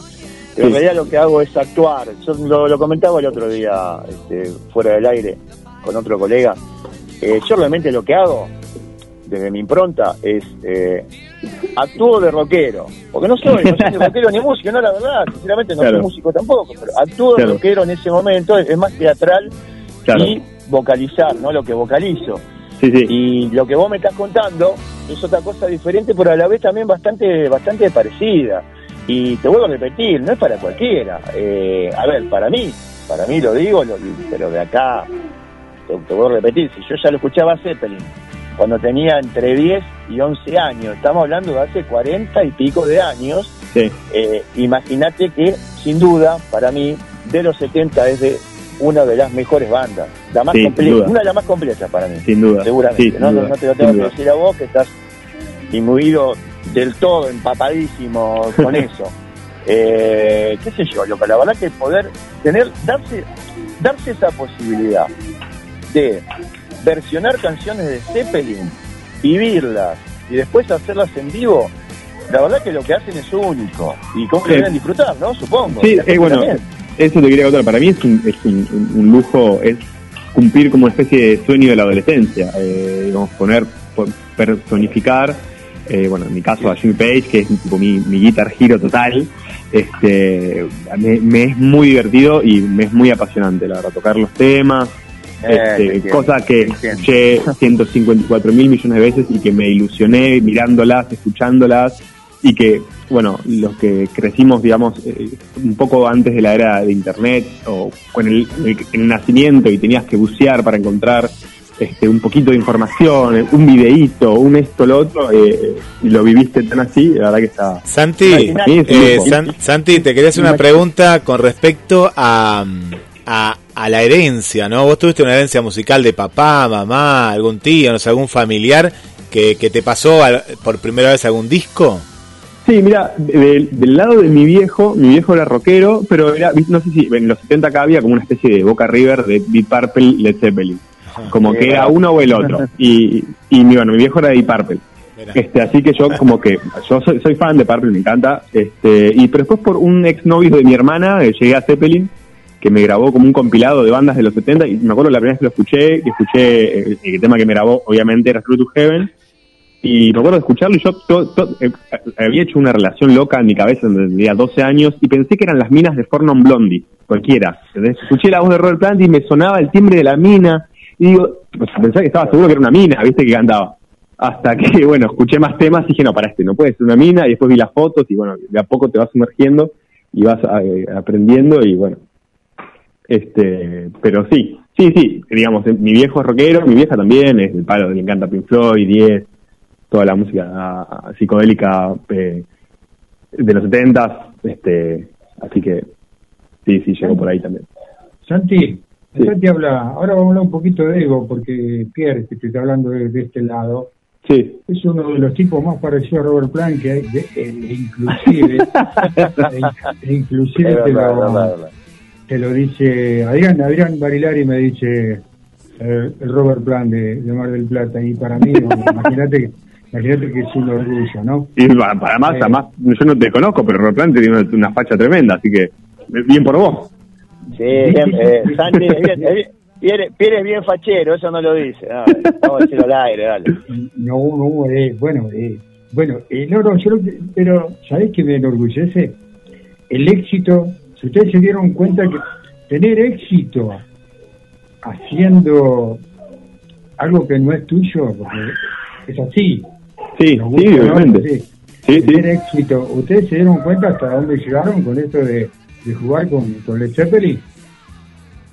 Eh, no, no entendí bien la pregunta. Claro, si se dieron cuenta hasta dónde llegaron, porque vos decís, yo quiero Led Led Zeppelin para mis amigos, para mis conocidos, Sí, sí, para, bueno. para cierto grupo, para los fans de, de Zeppelin, pero ustedes llegaron Bueno, de- de vida, están desde, desde, con- desde que empezamos, igual siempre dijimos vamos a hacerlo, como te decía antes, a todo nada. Cosa de que si viene un chabón que se enfermo de Zeppelin, diga, muchachos, qué bueno que estuvo. Porque uno cuando es así medio enfermo, como me pasa a mí, lo vas a ver y la verdad que sos un crítico duro. Sos medio hijo de puta, eh, vamos a decirlo. Ajá. Eso sí, es che, uh, mm, viste, estás como ahí. Es una, hacer un tributo tiene eso. Primero que, ahora ya no tanto, pero hace un par de añitos, eh, por los colegas musicales estaba medio mal visto, como que era, como sos un pedorro si haces un tributo, como no, no tenés creatividad, ponele, o, o sos un chorro. Medio como esa onda, viste. Y, y bueno, y después tenés el que quiere ir a verlo, que pero que es un crítico duro. Este, entonces dijimos, bueno, tenemos que, que sobrepasar eso. No podemos subir y que la gente diga, no, ¿entendés eso? Yo, o sea, yo me, me muero de vergüenza. Si yo, que soy un fan total del chabón, de los Zeppelin, subo y otro fan de Zeppelin diga, este chico es un mamarracho, la verdad que me muero. Porque es justo lo que no querría que pase. Este, así que desde el principio le dimos bastante fuerte. Eh, todos hicimos una tarea bastante individual, además de cómo sacar. A mí no me costó tanto por el hecho de que yo ya vení, ya aprendí tocando con él, con Page, o sea, entonces no me era tan difícil sacarle el, el. Eh, y después, bueno, sí, la verdad que tuvimos muy buena repercusión. Eh, fuimos creciendo eh, el primer año bastante rápido. Y ya el segundo año hicimos un teatro en Rivadavia, acá en Capital, que es un teatro hermoso, que es enorme. Y tuvimos, la verdad, que un súper buen recibimiento. Y bueno, después eh, giramos por afuera. Este, después, bueno, nos agarró la pandemia, que nos truncó una gira por afuera también. Pero la verdad que sí, tuvimos, muy buena respuesta, estamos súper contentos. Bueno, ahora vamos a hablar un poquito de lo que va a suceder en Mar del Plata, contarle a la gente. Eh, bueno, eh, la última vez que fuimos a Mar del Plata, fuimos y recreamos The Song Remain the Same, la peli, el disco va. Este, y esta vez vamos a hacer, eh, vamos como así como un pequeño spoiler, vamos a estar tocando más que nada material de los primeros cinco discos, vamos a estar tocando bastantes versiones en vivo, eh, un poco de How the West Was Won, un poco de Song Remain the Same. Va a ser un show bastante al palo, este, bastante rockero, digamos, Zeppelin tiene una, una paleta amplia de colores, ¿viste? tiene mucho acústico, tiene más psicodélico también, este, pero este va a ser un, un, un show bastante eh, fuerte, digamos. Obviamente hay temas que son infaltables, que tienen que estar siempre, pero va a ser un show bastante rockero, bastante de las primeras épocas, tipo del 69 al 72 de Zeppelin, digamos. Digamos, del 1, del 2 y del 3. Del 1, el 2, el 3, el 4 y el 5, pero sin más que nada del, de los primeros cuatro. ¿Cuándo va a suceder esto? A ver si tenés memoria. Esto va a suceder mañana, eh, a- por la noche, en Abbey Road. Bien, yo quería que vos lo dijeras. ¿eh? estamos estamos todos enterados te- igual, estamos todos enterados. Es un- Es un lugar Mirá. donde... Es un lugar maravilloso. ¿Ya, tu- ya tocaste en Abbey Santi? No, en Abbey Road nunca, es la primera vez, es el lugar más conocido, de, de los, al menos para mí como rockero, digamos, como que siempre me dijeron que hay que ir a Abbey Road. Y las veces que fuimos tocamos en Teatris, que es muy lindo, pero bueno, teníamos el dato de como que el lugar rockero es eh, Abbey Road. Te vas a, te digo Santi, te adelanto. Te vas a encontrar con un staff maravilloso. ¿Sí? Ah, bueno. te, vas a, te vas a encontrar con sonidistas de lujo que te tienen con todos los detalles habidos y por haber. Te vas a encontrar seguramente con muchísima gente, aparte es lo que deseo, y te digo más, y si mañana no tenemos ningún compromiso nosotros, seguramente voy a estar ahí. Grande, grande. Eh, y bueno, ¿qué más decirte? Eh, todo eso que te hablo positivamente es tal cual, pero ya lo vas a vivir vos. Ya lo vas a vivir vos y vos y tus compañeros, obviamente. Sí. Te vas a encontrar con un lugar maravilloso y mm, muy cómodo desde la parte eh, acústica Sí, y, y muy cómodo y muy acompañado no solamente por la gente del lugar, sino por la gente que seguramente va a ir, que va a ser muchísima. Estoy, Bueno. estoy segurísimo de eso. Bueno, eh, me- me- eh, yo tenía las expectativas altas, pero ahora me voy con las expectativas más altas mañana. Así que No, no, no, eh, más contento bien alta porque... mm, sí, sí, no, no, te lo digo desde lo personal, obviamente he tocado varias veces ahí, Sí. pero hoy por hoy eh, sin duda, y lo digo abiertamente, creo que junto con GAP son do- los dos lugares emblemáticos que hay acá en Mar del Plata, ¿no? Obviamente, Ah, bueno. hay otros lugares, bueno, hay bueno. otros lugares muy buenísimos, eh, como debe ser el Teatro Bosterix en este momento, todos los demás teatros donde se está rodando, ¿no? Lo que pasa es que la estructura del teatro es diferente, ¿viste? Esto está preparado para ser Claro. un lugar básicamente para una banda con, con el perfil de ustedes. Claro, bueno, excelente. Sí, yo lo conozco solamente por fotos y de fotos me pareció que estaba buenísimo. Este, así que estoy muy ansioso. Estamos, porque los demás chicos están remanija también. Bueno, es- es- eso, esa adrenalina es un poco con la que no- nos alimentamos lo, lo que lo que La retroalimentación. en esto, ¿no? Sí, en este Exactamente. tipo de arte, sí, tal cual, tal cual. Bueno, Santi, eh, te agradezco un montón, ¿no? Te agradezco muchísimo. Acá el equipo de Pierrot te agradece eh, tu amabilidad y bueno. eh, No, al contrario. Mañana. Al contrario, muchísimas gracias por el espacio. Este, y bueno, la verdad que una charla súper amena, así que bueno, muchísimas gracias. Muy agradecido por eso. Saludos a toda la banda, Santi, de Muchas parte de la gracias. gente de Pierrot De mi- de mi seguramente nos vemos mañana. Muchísimas gracias. Nos vemos mañana. Chau, chau. Buenas noches. Chau. Bueno, vale, estábamos en la etapa de la rocola y ahora, ¿qué más viene? Y te voy a, te voy, te voy a contar una nota de, de color con nuestro compañero amigo Viejo Lobo, ¿no es cierto? Que, que es un poco una de las tres patas principales de la Rocola Producciones. Y bueno, en- entre bambalinas te- les contábamos a la gente que nos empezamos a mirar, ¿no? Viste que contémosle a la gente también que Viejo. Lobo estuvo muchísimos... No, no, no, no, para, para, para, Ah, eso, no. ah, ah, Sonó sugestivo, ¿no? Bueno. El, te- el tema fue así, que eh, Viejo Lobo tuvo muchos años viviendo fuera de la ciudad, más precisamente en Córdoba. Ujú. Ese fue más o menos eh, mitad de los 90. Pero bueno, resulta ser que el querido Viejo Lobo fue el bajista que reemplazó al bajista original de PSTM. O sea, del Ah, querido gordo Pantera Fabián Bieschi, que ojalá nos esté escuchando. Por eso te digo, nos empezamos a mirar y digo, pará, pará, pará, pará, digo, pero vos no sabés quién sos, me dice el loco, digo, pero déjame que tenés claro. En esa época, primero no tenía la barba que tiene ahora, ¿no?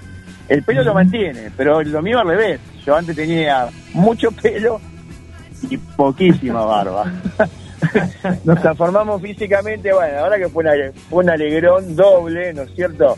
De recortarnos en el tiempo, siendo parte de una banda que acá, desde el Under, fue una banda, sigue siendo porque todavía no, no murió PCTM, todavía mantiene su llama viviente, por lo menos desde mi lado, con sus composiciones y todas esas cositas que voy subiendo, viste, de vez en cuando, gracias a, gracias a vuestra generosidad. Bueno, esa era más que nada la nota de color. Eh, eh, mañana sigue el ciclo 2022 de la Rocola en Hot Hot, digámoselo a la gente. ¿No sabés quiénes tocan, Pierre? ¿Le contamos a la gente? Sí, contale por favor, sí. Bueno, eh, va a estar el amigo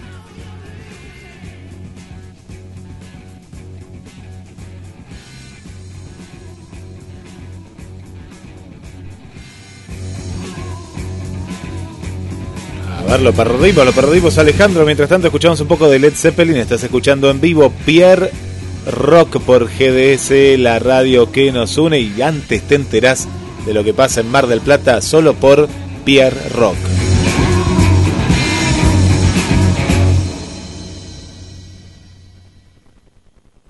Dos dos tres cuatro veinticuatro sesenta y seis cuarenta y seis.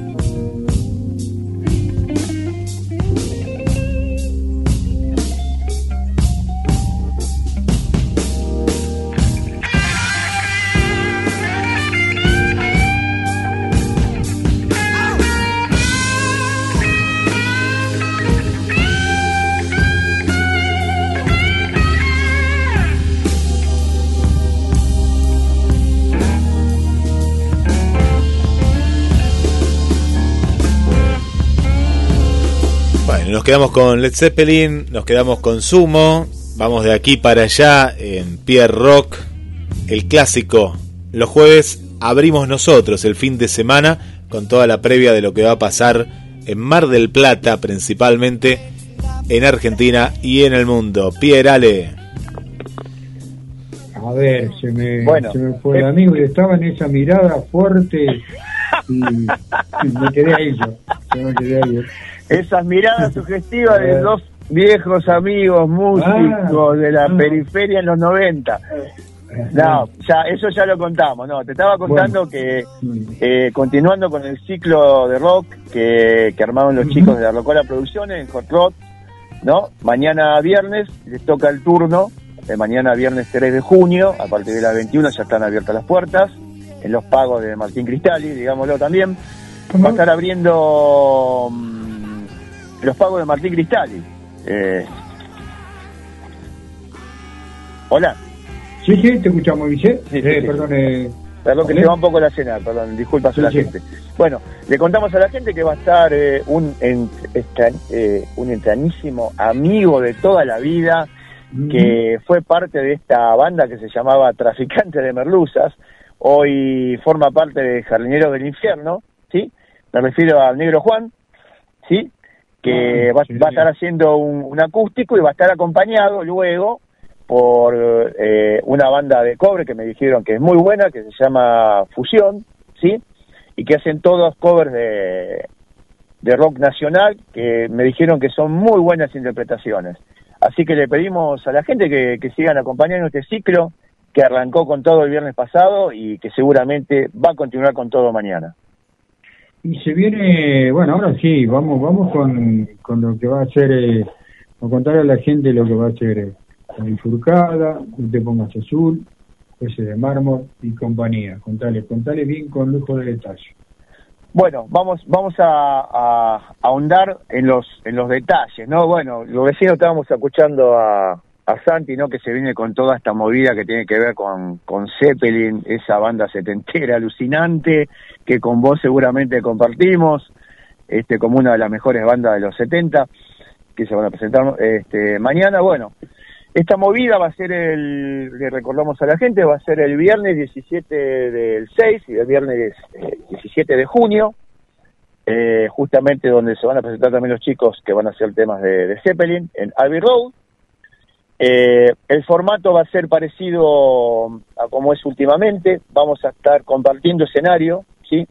No solamente con mis compañeros No Te Pongas Azul, van a estar los amigos de, de la bifurcada con Diegote Carabajal a, a la cabeza haciendo sus clásicas interpretaciones de, de Memphis y de la Mississippi, van a estar los amigos de Jueces de Mármol, ¿sí? Con sus, con sus temas de tributo a Papo y con los amigos de Oníricos que hacen todos sus clásicos de Ataque 77. Eh, le contamos también a la gente que va a haber, eh, ya hay entradas disponibles, eh, a los que nos conocen ya por las redes las estamos difundiendo, eh, el, el propio aparato de marketing y publicidad de Road ya, ya está actuando también por todas las redes, pero lo más destacado es que vuelven a existir las entradas de... ¿Puedo decir importe, Pierre? ¿No hay problema? Sí, sí, sí, sí, el valor, claro. Bueno, las entradas salen 800 pesos, pero hay muchas entradas todavía, todavía, por esta semana, dos por uno. Así que aprovechen, aprovechen a comunicarse con los chicos de la bifurcada, de oníricos, eh, de jueces de mármol y con nosotros, ¿no? Por privado, por público, como mejor les parezca. Yo creo que vamos derecho a que sea otra gran fiesta del, de rock y de rock and roll, como, como venimos llevando a cabo, por lo menos de lo personal, desde que me tocó compartir escenario, eh, ¿te acordás, Pierre? Con Walter Sirotti, el ex batero de Los Redondos y Tarea Fina, la verdad que fue una noche magnífica. Después tuvimos la oportunidad de, de- de estar de nuevo con, con Volver a Casa, con, con La Bifurcada, eh, pero bueno, eh, tengo todas mis, mis fichas puestas ahí de nuevo, desde lo personal. Eh, como lo dije hace un rato, es un lugar maravilloso, es un lugar confortable, es uno de los mejores lugares de Mar del Plata para, con, para concurrir a ver un show eh, musical desde todos los puntos, porque toca todo tipo de, de bandas ahí, todo tipo de artistas se acercan. y todos opinan básicamente lo mismo. Bueno, Ale, no sé si tu informe sobre el rock nacional irá más tarde o lo dejamos para el jueves que viene. Va a ir el jueves que viene, por un tema de horario más que nada, y, y bueno, Perfecto. pero, pero ya te les voy adelantando algo que tiene que ver más que nada con, viste que abrimos un poco el abanico ahora. Eh, siempre decíamos rock fundacional argentino y latinoamericano. Me parece que vamos a estar hablando también de otra banda de rock fundacional abarcativa latinoamericanos. Acordate que no hace mucho dimos un, un informe de esta bellísima y grandiosa banda que, que son los Jaivas, ¿sí? allá de los pagos de, detrás de la cordillera, de nuestra queridísima Vane, y del, digamos, atrás de la cordillera prestado, como es Adrián, ¿eh? también Ah, contémosle a la gente, que es oriundo de Venezuela, pero está radicado en Chile. Eh, va a tener un poco que ver con eso. eh, y, de acá en adelante más o menos vamos a ir este, ahondando de, esa manera, Dios mediante, sería el jueves próximo, como, como siempre, eh, digo yo, al pie del cañón. Y bueno, les deseo bendiciones para todos, como siempre. Bueno, y ahora lo vamos a meter en un lío a, a- Guillermo mientras trata de comunicarnos con, con Digote Carabajal, el Abifurcá y, y Sereno el Ropero también, una, una charla imperdible. Pierre, ¿viste, Uh, la, abrazo, Pierre, abrazo. ¿viste la película Jorge Ropero. El ropero seguro, pero eh, ¿viste Misión Imposible? Está por salir una nueva. Y parece Ah. que Diegote está, está con, con Tom, con Tom Cruise en esta película Opa. porque no, no, tiene apagados los teléfonos y, y acá tengo a mi amigo Ale que lo puede corroborar y no, No, no, sí, sí, fue. No da señal de algún- Algún, algún, algún temita técnico fuera de señal. Sí, bueno, o se- también a la gente que, que esto lo hacemos, esto es radio en vivo, radio virtual, y, y bueno, realmente, si la gente supiera o viera desde mi búnker donde estoy, también este, sería una nota muy grande de color. Este, pero bueno, la vamos a dejar para. Algún día vamos a hacer un especial. De, Bueno. Podría llamarse así, especial de notas de Ale.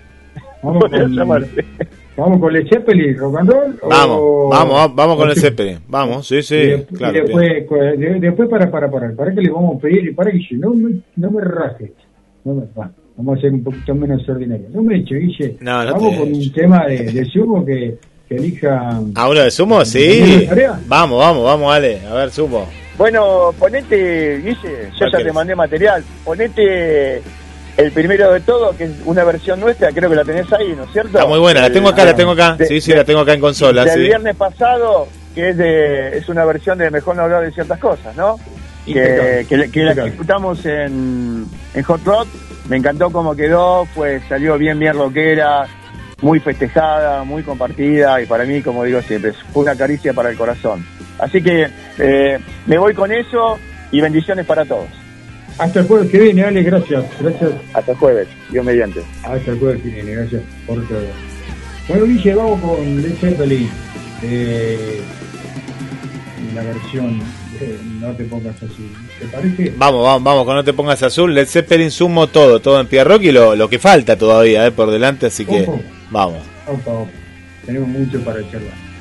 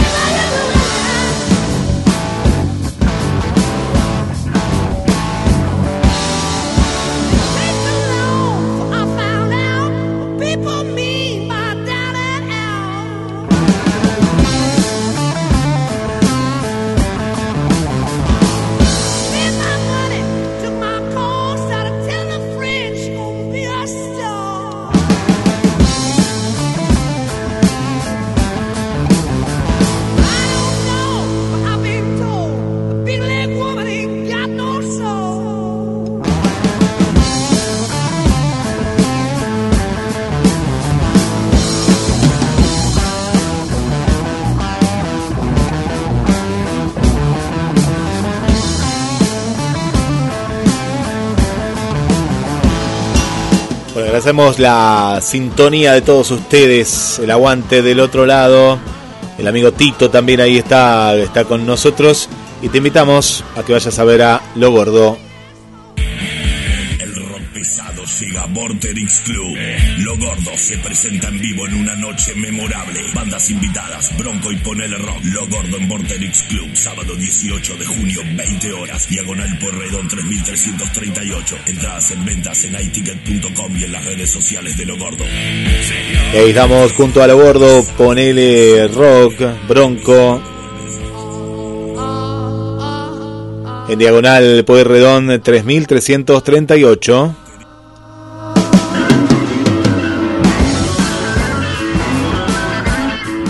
Gracias Esther por estar del otro lado. Le ponemos un poquito de calor eh, a, este, a este otoño. Gracias a Gladys ahí que nos está escuchando como todos los jueves. Gracias a María Vanessa desde Canadá. Eh, pensar que allá hacía tanto frío. Bueno, ahora vino para acá. Eh. Al amigo José Antonio Soria desde la cama. Eh, desde la cama nos cuentan las efemérides. Adelante Tito. En el 2007, un piano usado por John Lennon en la noche que murió fue expuesto a la venta en 375 mil dólares. El sitio web de la memorabilia The Moments in Time, el piano de cola en posición vertical era una parte de los estudios de grabación Record Plant de Nueva York, donde Les Beatles grabó su álbum de 1971 Imagina, se dice que Lennon era tan aficionado al instrumento que lo había movido al estudio en que estaba trabajando. Había utilizado las horas del piano antes de ser asesinado el 8 de diciembre de 1980. En el 2015, las autoridades investigan la muerte de Baby King después de que dos de sus hijas digan que fue envenenado Karen Williams y Patty King dicen que al músico le han ido envenenando para acelerar su muerte por su manager Laverne Toney. El guitarrista había fallecido el 14 de mayo a los 89 años.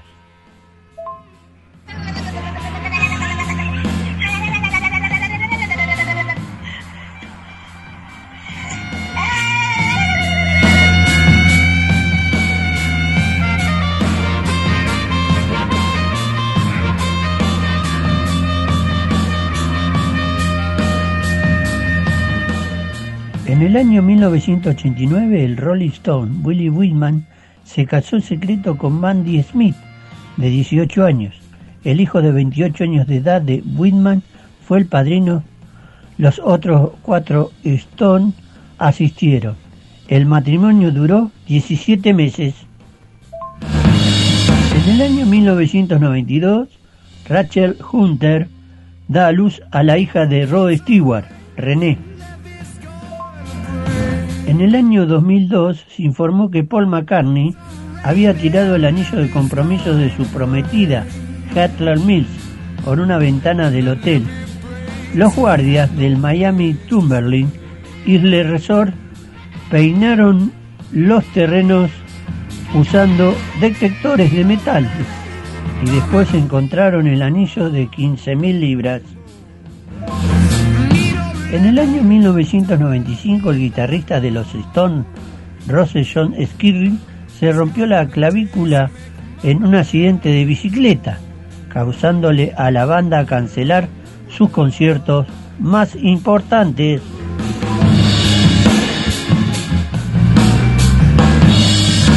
Gracias Tito, gracias Tito querido. Ponete muy bien, eh, que te queremos, te queremos muchísimo y te queremos bien, vamos.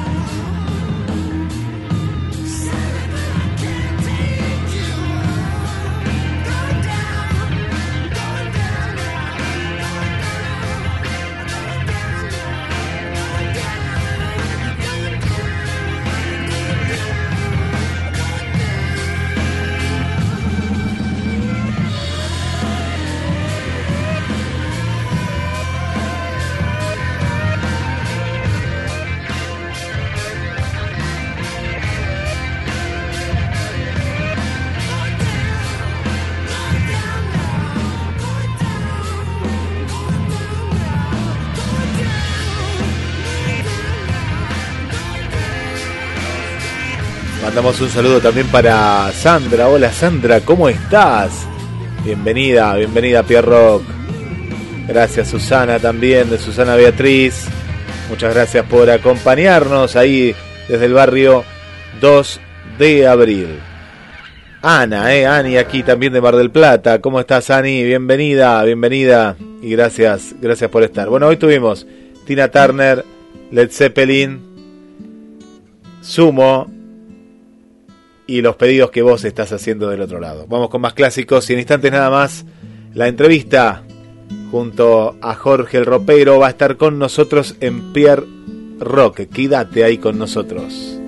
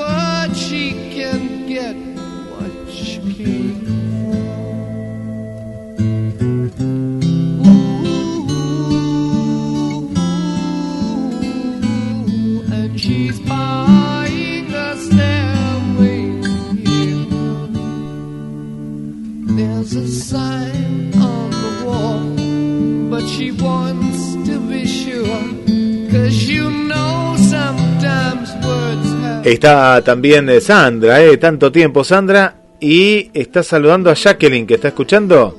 Bienvenida, bienvenida Jacqueline. Gracias también por, por acompañarnos. Saludamos también a, bueno, a Silvia la estábamos saludando, Silvia del barrio 2 de abril, pero también tenemos a Silvia Cadaval. Bienvenida también a, a Pierre Rock, eh. gracias, gracias ahí por, por, por estar de- del otro lado. Y a toda la gente, eh. Eh, Ani también, nuevamente. Saludamos también a, a Vanessa, eh, que está con unas nanas, nos manda saludos, pero ahí está, está en la, en la sintonía detrás de la cordillera, desde Santiago de Chile, eh, Santiago de Chile presente, también ahí, ahí está. Y al que extrañamos es el amigo Adrián, pero bueno, por un, un cambio ahí de, de, horario de- del país, del país trasandino, está, está en el laburo. Pierre, bueno, por acá le mandamos también eh, saludos a, a los amigos y las amigas que siempre están con, con nosotros. Marca Cañón, recordamos que va a estar el 11 de junio en los amigos ahí de, de Daytona. Así que a prepararse también para, para esta fecha. Se viene un junio con mucho, eh, con mucho. Hace un ratito estuvimos ahí con los amigos de, de Led Zeppelin que se vienen, se vienen para, para Mar del Plata. Vamos también acá a, saludar al amigo Marcelo, eh, que está desde la primera hora, pero ahora estamos mandando saludos a, a todos. Así que grande Marcelo, eh, conjunto a Pierre Rock. Si tenés que lavar tu auto también, hablamos de la Casa del Rock, 12 de octubre, 6.855, autos a 500 pesos, camionetas a 600 pesos y las 4x4 a 800 pesos. Ahí está, y como siempre, Andrés Teti López él te canta mientras eh, te lava te lava el auto. Vos le pedís como una rocola sería, le pedís un tema y él te lava el auto y te y te va eh, te va cantando. Eh, por acá también le mandamos un saludo para la amiga Viviana. Mandamos también otro saludo para el amigo eh, Ariel y bueno y toda la banda, eh, toda la banda de Pierre Rock. Y ahora sí, saludos mediante. Vuelvo contigo, Pierre. Adelante.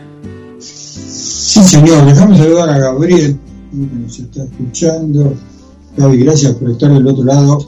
También a Jorge eh, de Marista, el firme al pie del cañón. Y bueno, todas nuestras repetidoras, eh, todas esas repetidoras locas que andan por el mundo, eh, a nuestros amigos de Inglaterra que nos escuchan todos los jueves, a nuestro gran amigo, porque nos hemos hecho gran amigo de Félix Pando, eh, que también nos escucha por los jueves.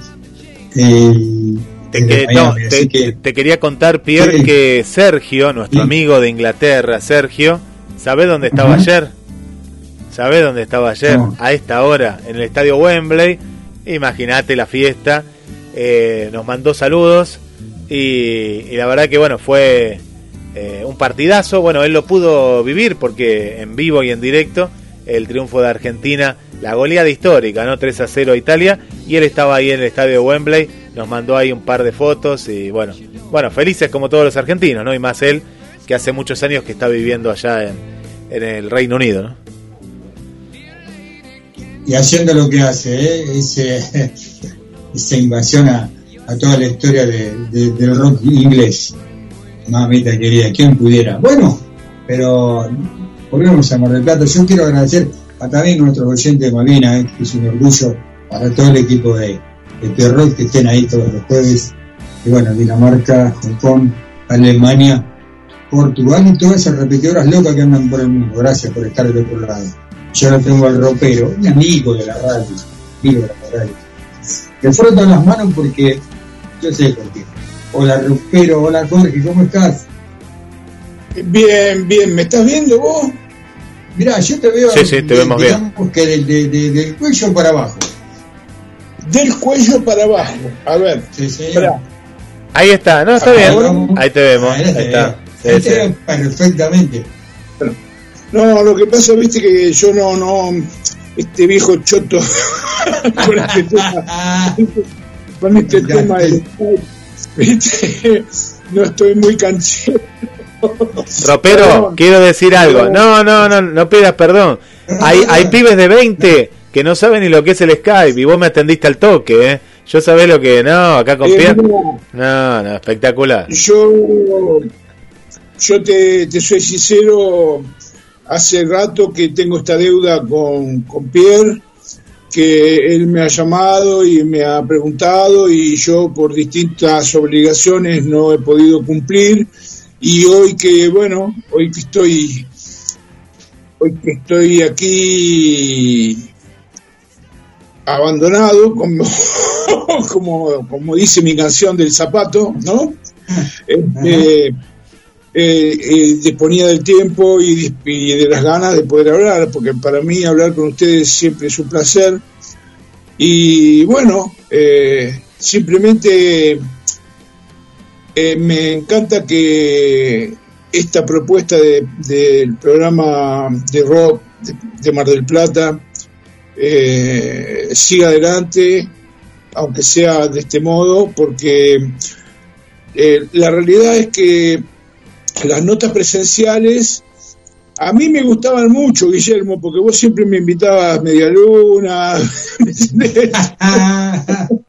y ahora, bueno, ahora, ahora, ahora me pedí una pizza, ahora me pedí una pizza para las nueve y media.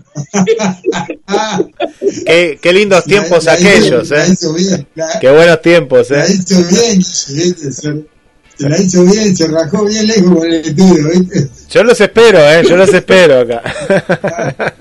Claro, sí. Tenemos que un día antes. Pero loco, ¿sabes qué pasa? Que ahí ya Pierre me contó que estás lejos y yo yo no tengo más auto, viste, yo ahora tengo mi moto y me cago de frío, ya estoy grande. Y, a ver, iría encantado de la vida, ¿entendés? Pero la realidad es que simplemente la moto con estas temperaturas Imposible. No, no. eh, y, y ya tengo y ya tengo una edad suficiente como para cuidarme no y, y no hacer cagadas con respecto a mi salud pero bueno existiendo este medio podemos compartir y Sí. estoy muy contento de que lo hagamos porque hace rato que lo venimos planificando y nunca pudimos por un modo o por una cuestión o por otra y hoy que podía bueno lo llamé a Pierre para decirle que si quería hacerlo hoy podíamos hacerlo Sí, para mí es un orgullo. Eh, quiero contarle a la gente que, y lo, lo dije antes, antes de empezar eh, eh, el programa, lo dije cuando comenzó el programa, es un grande ropero no solo de tamaño, no solo por su sobrenombre, ¿no? Por su apodo, eh, es un grande, sino es un grande de la música marplatense, del rock marplatense. Y yo y, y, hemos recorrido una, una historia muy, muy rica, muy grande, de todo el camino que vos te tocó gracias a la música, el dejar también la música, porque si no dejabas la música vos, nos dijiste que la música te iba a dejar a vos. Y después de, todo ese ida y vuelta, eh, estar con el ánimo como, como estás, capaz que no en este momento, pero sí hace un par de meses atrás yo te vi muy disfrutando mucho, mucho, mucho, mucho. ¿Por qué disfrutar ahora del blues? Yo quiero saber otras cosas. ¿Por qué el blues? Eh, mirá, Pierre, el blues eh, no, no es una música. Ajá. El blues no es una música, el blues es una forma de vivir. Bien. ¿Entendés? Es, el blues significa mucho. A ver, el blues tiene mucho contenido de valores, de valores morales, viste, de valores, de principios, de forma de vida, ¿me entendés? De códigos. Y la realidad es que yo no sé si vos los... ah, Yo hace poquito compartí una, un- en, mi estado de Facebook eh, un comentario y justamente se lo compartí a Luis Mitrócoli, que es un amigo que tengo, justamente también es músico. Él vive en Buenos Aires, en el verano viene a Mar del Plata porque tiene una casa acá. eh, bueno, es el hijo de Trócoli, del que fue ministro de Alfonsín, ¿no? Este, si bien no, yo no comparto el tema de la política, viste, a mí mucho no me gusta, pero bueno, debo confesarte que cuando Menem empezó su campaña para la primera presidencia me quisieron comprar un tema que fue País en Vertical y yo me negué porque nunca nunca quise mezclar el arte con la política, porque la política, el arte es muy limpio y la política es muy sucia. ¿Me entendés? Y bueno, capaz que ahora tendría guita, andás a ver. porque, yo, porque yo con la música hice lo que se me dio la gana, menos guita. ¿Entendés? Claro, La realidad es esa, el blues es una forma, es una forma de vida. Eh, yo, si no hubiese tenido la vida que tuve, probablemente cantaría, no sé, este, reggaetón, no sé, o no. Pero la realidad es que, no, la realidad es que la forma en que uno vivió, ¿me ¿entendés? Este, es un poquito la, la el reflejo de la música que uno la música que uno hace o de la música que uno compone o de la música que uno interpreta porque la realidad es que a veces no solamente uno canta sus propios temas sino que también inter- interpreta temas de otros que si uno se pone a escuchar y a prestarle mucha atención, principalmente a la lírica, se da cuenta que hay gente que ha tenido una vida muy parecida y, y entonces, bueno, da gusto un poquito interpretar esas canciones que hablan de lo que uno siente, más que todo, porque la realidad de la cosa es que la, la, la persona está identificada para mí, la persona está identificada por la música que hace o por la música que escucha. Este, yo preferiría no. Este es un programa de rock y de blues, ¿me entendés?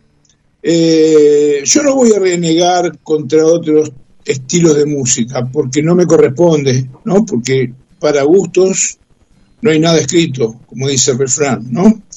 Pero la realidad es que eh, participar en un programa de rock sí me interesa, aunque en este momento no estoy vigente, pero sí me interesa porque yo toda mi vida eh, he, participado, eh, digamos, me he preocupado en mantenerme vigente principalmente con la prensa y con la gente que, que apreciaba mi estilo o que aprecia mi estilo. Y bueno, y esta deuda que tenía con vos, Pierre, hace rato y no la podía, no la podía cumplir por razones de obligaciones musicales, pero ahora ya no las tengo más, así que dale con todo y contame lo que querés saber. Vamos, vamos, vamos, pero vamos, vamos eh, a musicalizar, si que a vos te parece bien, si Guillermo no se fue del todo, porque él apaga la cámara, se va atrás del micrófono, pero yo sé que está ahí. Yo quiero que, más allá de, esta charla eh, eh, que vamos a tener intelectual, y quiero que vos musicalices este espacio, ¿sí? De acá en más, hasta que vos digas, bueno, se acabó la nota, Pierre, se acabó el rock and roll, se acabó el, el- el blues. Quiero que vos musicalices este, este, este tramo del programa. ¿Te parece bien? ¿Te enganchás en esa? ¿Por qué no? Bueno, Guillermo, ¿me escuchás, Guillermo, o te fuiste y seguimos charlando nosotros acá con, con el ropero? A ver si está Guillermo del otro lado. Yo, para mí, se fue. No sé, ropero. No quiero hacer un bache, ¿viste? Porque encima estoy Acá estoy, acá como que me fui, ¿dónde me voy a ir? Estoy acá, estoy acá, acá estamos, acá estamos. ¿Me están viendo? Sí, acá estoy, acá estoy. Mira, yo, yo sé que vos eh, haces magia de ese lado. Ahora el ropero, eh, Jorge Lesbil, cariñosamente, el ropero, un gran músico de, de la ciudad de Mar del Plata, va a pedir un tema que vos tenés que preparar para cuando nosotros cortemos esta pequeña Acá charla, estamos esta listos, acá estamos listos, a ver. Esta pregunta que yo- A ver. Eh, Guille, eh, buscate un tema de un gran amigo mío, que yo calculo que después de muerto Papo es el, es el principal referente del blues en Argentina, que es Alejandro Medina, y que se llama Un trago de whisky. Lo vas a encontrar fácil. Bueno, mientras, mientras Guillermo busca el tema, eh, Alejandro Medina, eh, porque es un gran amigo, vos solo haces las preguntas, por eso para mí es un placer, es un libro abierto, porque Alejandro Medina es tu amigo, dale, y después mandamos el tema. Mirá, yo estoy muy contento porque, porque Alejandro, mirá, cuando hace en, el, en el 2000, oh, en el 2009, un día vino, vino Alejandro a Mar del Plata, me llama y me dice, che, pero escuchame, dice, estoy acá con, en un departamento que me prestaron acá en la terminal, la terminal en aquel momento estaba ahí donde está el, el, El shopping, el shopping, sí. Este, y sí, porque a ese, a ese gallego hijo de remil puta no lo voy a nombrar. Así nomás. ¿Eh? Está bien.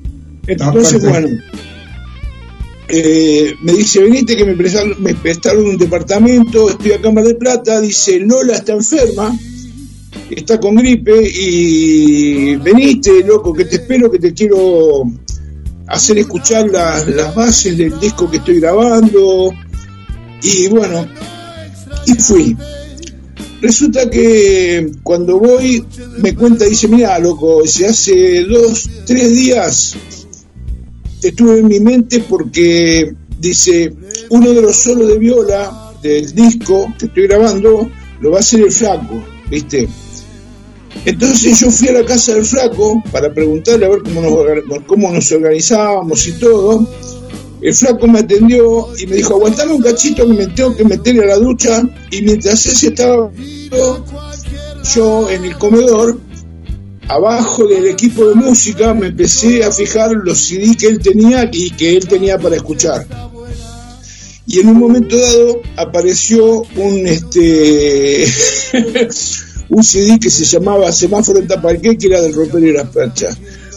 Y dije, la puta madre, mira, el flaco está escuchando de pedo. Bueno, y lo primero que hice cuando llegué a Mar del Plata, este, te llamé para hablar con vos. ¿Quién es el flaco? Contale a la gente, ¿quién es el flaco? El flaco eh, fue mi gran amigo Luis Alberto Spinetta. Ahí está, ahí está, tranquilo, tranquilo, tranquilo que esto, esto es rock. Y, y yo quería que vos lo dijeras, porque vos dijiste el flaco, y la gente del otro lado dice el flaco, el flaco no se el flaco pie, flaco pie, no, él está, hablando, él está hablando del flaco Spinetta, y seguí con la narración, dale. La cuestión es que, bueno, Alejandro se quedó como 10 días más o menos, una semana más o menos, y te podrás imaginar que en aquella época era una época muy, viste, para mí era una época muy agitada, y estuvimos con Alejandro prácticamente una semana, viste, eh, yendo para todos lados, tocando en todos lados, eh, comiendo poco, tom- tomando mucho y bebiendo mucho también. Y cuando Alejandro se volvió a, a Capital, a los cuatro o cinco días se ve que a mí toda esa caravana me bajó las defensas y yo me agarré el- lo que ahora es el COVID, que en aquel momento era el SARS-CoV, ¿entendés? Y estuve internado 30 días, mal. Este, después de eso, eh,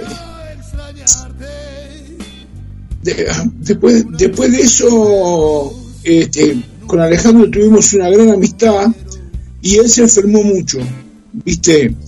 Él se enfermó mucho porque, bueno, la vida de Alejandro fue siempre muy agitada y a él le tuvieron que trasplantar el hígado y estuvo también, igual que yo, al borde de la muerte. Y estoy muy contento porque ahora está tocando de nuevo en vivo, ¿viste?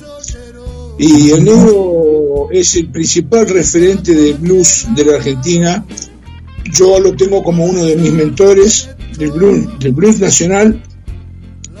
Para mí es el mejor cantante de blues que hay acá en Argentina.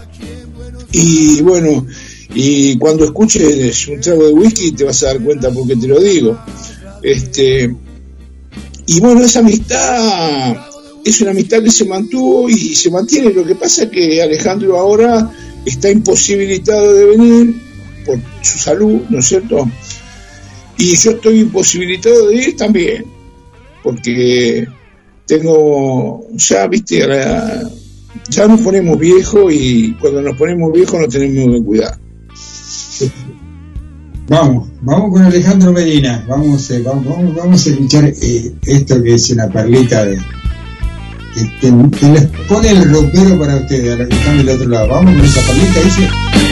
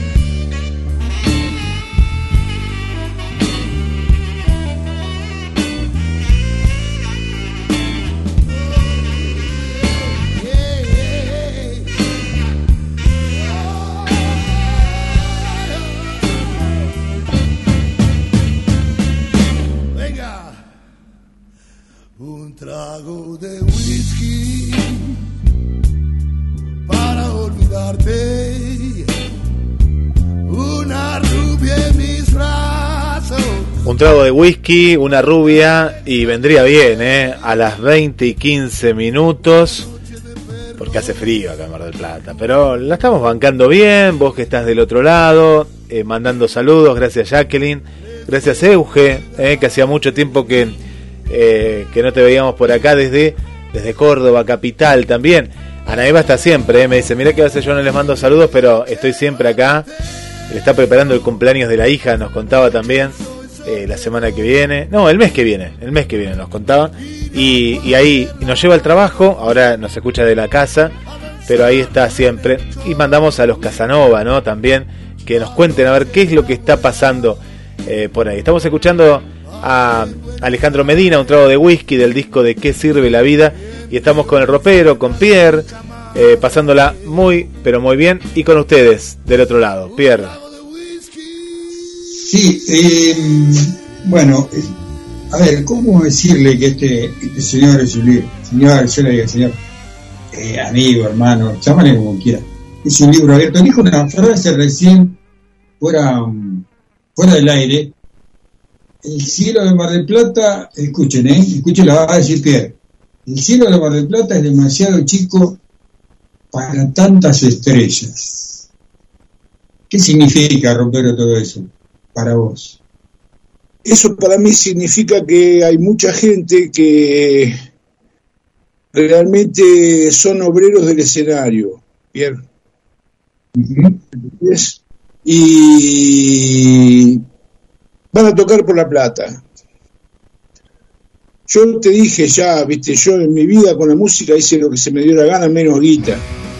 ¿Me entendés? Sí, sí, Eh, aprendí de los mejores, eh, produje discos, compuse canciones sin saber música, porque yo no sé música, sin embargo compuse canciones también, canciones que fueron hits, que en su momento la gente cuando terminaba los shows y teníamos, y teníamos que hacer un bis en una época que yo tocaba con Mariano Sicardi en un, en un proyecto muy pretencioso, porque era un proyecto que era de solo piano y voz, se llamaba Standard Blues, eh, lo, lo tuvimos durante casi dos, casi tres años, ¿viste?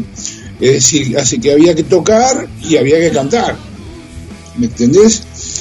Y por ahí había, tocábamos en un bar de Punta Mogotes, que no voy a nombrarlo porque todavía está abierto y el dueño es un pelotudo, este, entonces no le voy a hacer, y, y no le voy a hacer propaganda.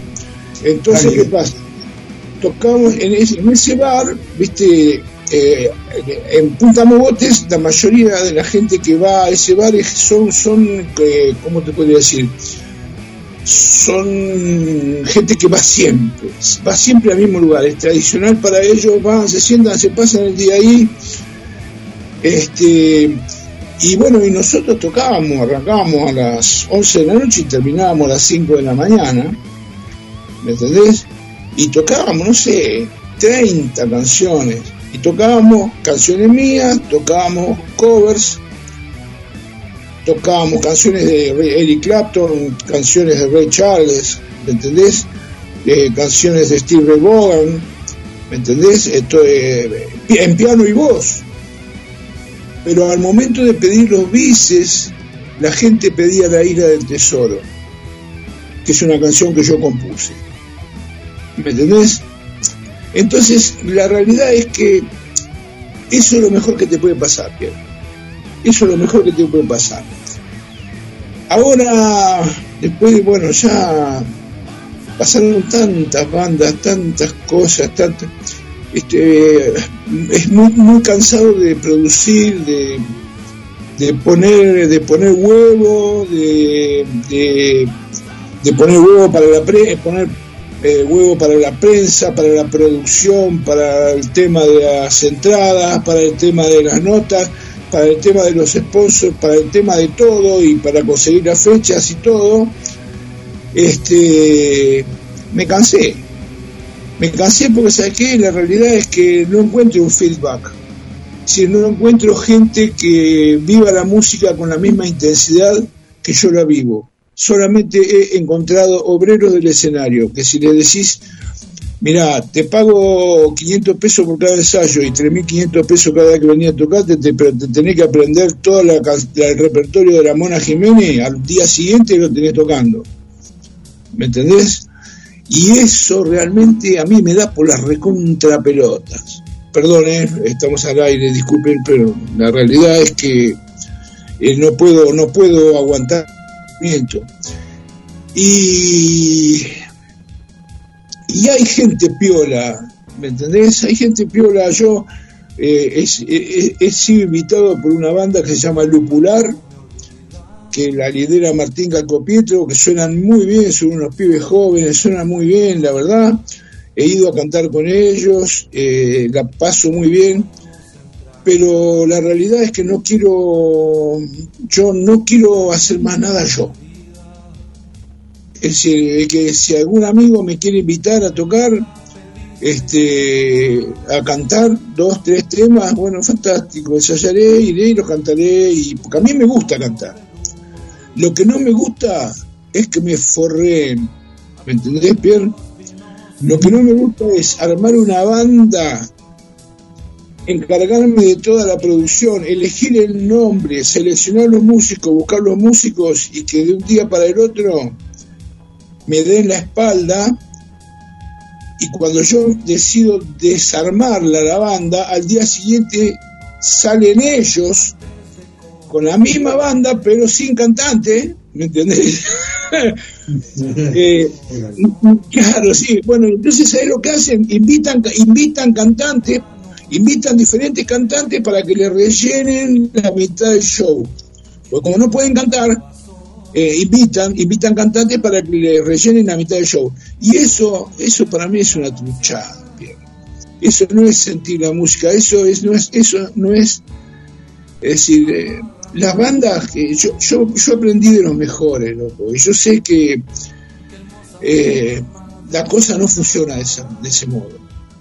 La, el, ¿cómo te podría decir? El movimiento musical que hay en Mar del Plata es muy limitado y hay muchísima gente que se cree más de lo que es. Yo realmente siempre traté de sentirme lo que soy, un tipo que la jugó, que la vivió y que tuvo cinco bandas. No te olvides que yo me cargué en la espalda al ropero y las perchas durante 23 años. ¿eh? Una de las bandas que más duró en su vigencia en Mar del Plata. Y yo en enero decidí, eh, digamos, eh, decidí bajar. La última banda fueron los Traveling Trips, ¿viste? Y, y, cuando terminamos la fecha de enero sentí que me faltaron el respeto y directamente cuando me dijeron, che, tenemos que ensayar porque quedan cuatro o cinco fechas en febrero, le dije, no, loco, avisen en la sala de ensayo que no vamos a ir porque ya las bajé. Viste, hablé, hablé por teléfono con el dueño del, del- lugar y le dije, mira, Travel Trip no existe más, así que perdoname, gracias a Dios es un amigo, que dicho sea de paso es el único amigo que tuve que fue acompañarme el día que me dieron una mención honorífica por mi trayectoria, la gente del, del, del Congreso de Cultura Rock, este, y yo sé que con él no, no tengo problema y yo sé que él no se siente traicionado porque él sabe por qué lo hago yo, ¿me entendés? Yo puedo tener muchos defectos, ¿me entendés? Pero la realidad es que yo soy un tipo frontal. Yo soy un tipo frontal y las cosas que hago las hago con una gran pasión y no soporto aquel que se sube a mi carro y que en vez de tirar conmigo para adelante, tira para atrás. ¿Me entendés? Entonces eso es realmente lo que pasa en este momento con el ropero. El ropero no creo que eh, no creo que vuelva a formar ninguna banda ni nada. Estoy muy cansado. ya estoy grande, ya no, no quiero participar más nada más en producción, ni quiero comprometerme más con nadie, porque me he comprometido con gente y después he quedado mal. ¿Por qué? Porque no por culpa mía, sino por culpa de otro. Entonces te podrás imaginar que eso a mí me jode. Suele, suele suceder eso. Eh, como vos decías, bien decías, ¿no? Uno trata de interpretar. Yo agarré la frase, ¿eh? El cielo del Mar del Plata, que es demasiado chico para tantas estrellas, y ahora entiendo con lo que vos me decís, pero hay una partecita ahí, eh, vamos a ponerle un poquito de color a esta nota, que siempre como le digo Guille, son jugosas el 100%. Vos hablabas de un tema que te pedía en el bici, a vos te ponía recontento. ¿Qué tema era? A ver, así Guillermo te pone La ahí isla- hace La isla del tesoro es una joya. Es una joya porque es, es, una, es una fábula que escribí en una época con el ropero y las perchas. Y es, este, es una fábula, es una fábula con piratas, con, con, con, con, con animales, con mosquitos, con víboras, con sapos, con, ¿me ¿entendés? Y, y la realidad es que yo cada vez que la escucho, porque la escucho, está en mi, que yo tengo un canal de YouTube, eh, cada vez que la escucho digo, qué loco, cómo mierda un tipo como yo, música pudo hacer un tema como este, ¿me entendés? Y La Isla del Tesoro es un tema fantástico, Pierre, fantástico. Vamos con la isla del tesoro, Guille, y seguimos un ratito más con el ropero. ¿Te parece? No me parece. Dale, Guille, dale.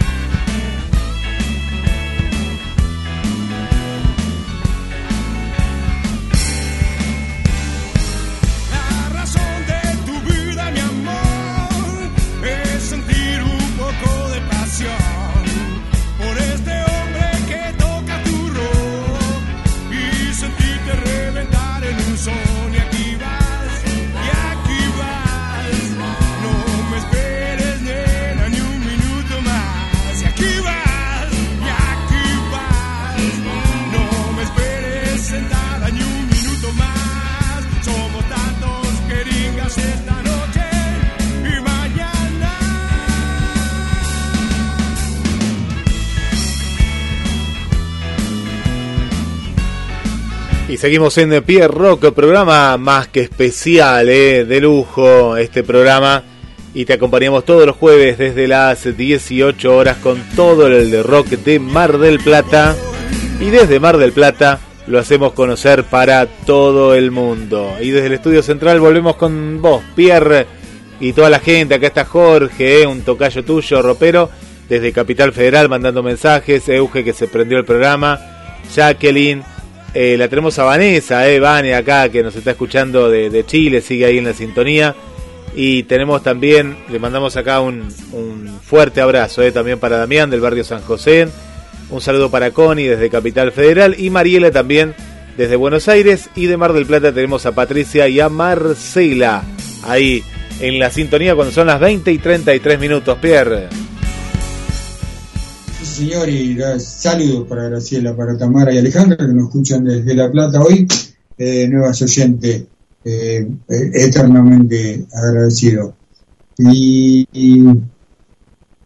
hay tantas cosas que surgen, ¿no? Porque la gente debe saber, y yo estoy hablando de radio y parece que estuviera haciendo televisión o que estuviera en la sala ahí con, con el, con el ropero, ¿no? Porque fuera del aire también surgen más y más y más y más charlas, ¿no? Eh, de, de- de todo esto que genera la música, la música. Y a mí me quedó ahí como un poquito pendiente el tema de... ¿Te gustaría hablar de, de Nemesis? Eh, ¿Por qué no? Sí, sí. eh, Nemesis- no- perdón, no solo vamos a nombrar a Nemesis y vamos a hablar un poquito de la historia del rompero y Nemesis, sino que la vamos a musicalizar también. Yo sé que hay mucha juventud que, alguna vez le escuchó hablar, pero nunca le escucharon su música. Así que vamos a charlar un poquito de Nemesis y vamos a musicalizar con algo que a vos te guste. Vamos a terminar una noche espléndida. Así que, Rompero, contame un poquito Nemesis y esos comienzos. Bueno, mira, la realidad es esta. Yo mm, cuando empecé a, a cantar en público, realmente eh, yo a mí me gustaba Nemesis porque yo lo seguía, viste, porque yo los ayudaba con los equipos, ¿me entendés? Me había hecho amigo de Agustín Trivelli y lo seguía mucho porque me gustaba mucho el rock and roll. Y yo este, un día le dije, loco, este, a mí, para mí la banda es impresionante, pero este, para mí ustedes necesitarían un cantante. Y no necesitan, no quieren que cante. Y me dijeron, bueno, ¿vos te animás? Vení y probate. Me mandaron un ensayo y me probé. Y ahí arranqué con Nemesis. Y la primera vez, y la, primera vez que me subí a un escenario, escuchá esta, eh. la primera vez que me subí a un escenario a cantar con Nemesis, eh, fue en un festival de la juventud y había 30.000 personas. ¿Me entendés? Es decir, y, y al cantante que estuvo antes que yo, pobrecito Nacho García Rey, que Dios lo tenga en su gloria, ¿no? Este, le tiraron de todo, pobre, pero porque la gente estaba esperando rock and roll, ¿me entendés? Y la gente ya estaba cansada porque siempre Daniel nos ponía, Daniel Pérez, ¿viste? Siempre nos ponía al final para que obviamente generar que la gente se quede hasta el final y qué sé yo, bueno. Y bueno, subí, cuando agarré el micrófono dije, hola Mar del Plata, y se armó una avalancha que tiró la mesa de sonido, ochonero, tardó como 20 minutos en, en conectar todo. Bueno, bueno, ahí fue donde me di cuenta, bueno, esto es lo mío, ¿no? Después, este, eh, yo estuve, por ejemplo, la, la madre de mis hijos es la prima hermana de Agustín Tiribel, ¿sí? Yo a ella la conocí a través de Agustín. Eh, estuve tres años casi con Némesis y una vuelta viene viene Ernie, que era el primo del Tira, que eh, vivía en Estados Unidos, que estaba venía allá con toda la onda de Van Halen, ¿me entendés? Y estaba con, con todo el tema de tapping, viste, y la, la- la- la viola de, de, Van Halen y toda esa onda. Entonces, bueno, eh, hicimos el último Festival de la Juventud con una banda de puta madre, porque Nemesis estaba compuesta por, por Agustín Tiribelli, Jorge Rodríguez, pobrecito también fallecido ya, que le decíamos porro, no sé si vos lo llegaste a conocer, este Ernie en la guitarra, el tira y el gallego González. Y ahí había 30.000 personas de vuelta. Bueno, la realidad es que después del concierto nos juntamos a tomar una, una cerveza en el Café de las Artes y ellos me dijeron, mira, nosotros queremos cambiar de estilo, queremos hacer un rock más pesado, más heavy metal, eh, habría, necesitamos una voz tipo la de Bon Scott, ¿me entendés? Y yo le dije, ni pedo, ¿me entendés? Yo no me voy a romper la garganta porque ustedes quieren cambiar. Entonces lo convocaron a Peter, a Peter Werner, y bueno, Peter terminó rompiéndose la garganta. Eh, eso no quita que yo a, a- con Agustín somos como hermanos, es más, estoy pensando en ir a pasar las fiestas a la casa de él en Bucios, ya fui seis veces, porque eh, somos familia con Agustín. Con Fernando también somos como familia, yo a Fernando lo quiero mucho y a Gallego también lo quiero mucho, pero en ese momento, viste, a mí te podrás imaginar que yo me pregunté, ¿por qué no me lo dijeron antes de subirme a cantar? ¿Me entendés? Y esperaron a que, a que se termine el concierto para venir y decirme, ay, me fui, no sé por qué. Hola, ¿me escuchás? No tenemos, tenemos, sí, estamos al aire, sí. Este, bueno, y bueno, resulta que eh, Nemesis estuvo bárbaro porque eh, grabamos un cassette. En aquel momento no se podía grabar discos, que se llamó La máquina de aplastar gorilas, donde hay canciones mías y canciones de Agustín, que éramos los dos que componíamos. Agustín Tiribelli y yo éramos los, los que componíamos las canciones. Este, y lo grabamos en un estudio, en aquel momento, lo grabamos en una Tascam de seis canales, en cassette, ¿me entendés? Y claro, después con el tiempo, el, Tira lo logró digitalizar eso y me lo mandó y, y bueno, yo no sé dónde está ahora, la, realidad es que ya no sé dónde está eso que me mandó el Tira. Este, y nos, hicimos muy amigos de Boff, ¿viste? De Boff Serafine, eh, que era segundo guitarrista de, Papo en Riff. Y Boff siempre, y Boff siempre nos decía, bueno, Nemesis fue Riff antes de Riff. ¿Me entendés? Es decir, que en ese sentido eh, Nemesis era una banda de, de avanzada, ¿entendés? Y escuchando la música digitalizada, y digo, la puta, loco, grabada en seis canales, con razón la gente teníamos la convocatoria que teníamos, ¿entendés? Porque la verdad que la banda sonaba de puta madre, ¿entendés? Este, y bueno, cuando pasó esto, que empezó a cantar Peter, eh, Agustín dijo, bueno, no, si Jorge se va, me voy yo, y formamos con él la Brandy Blues Band, que tocábamos con Eduardo Palomo, con Roque Figliolo, teníamos dos saxos, Guillermo Giacoma y Giuseppe Popolo, que ahora es el saxo de los Memphis, ¿me entendés? Este, Javier Mono, una banda del carajo también que duró un año y medio y después también se desarmó. Eh, pero bueno, esos fueron los comienzos. Después de eso, cuando Agustín se fue a vivir a Brasil, yo decidí arrancar por mi cuenta y empezar a formar. Yo me, me- Viste que la música es una cosa que no eh, te acompaña hasta el último de tus días. ¿Me entendés? A mí la música siempre me ha sacado de mis peores momentos. Pero eh, ahora ahora es ahora es una cuestión de que ya te estoy cansado, Pierre. Estoy cansado.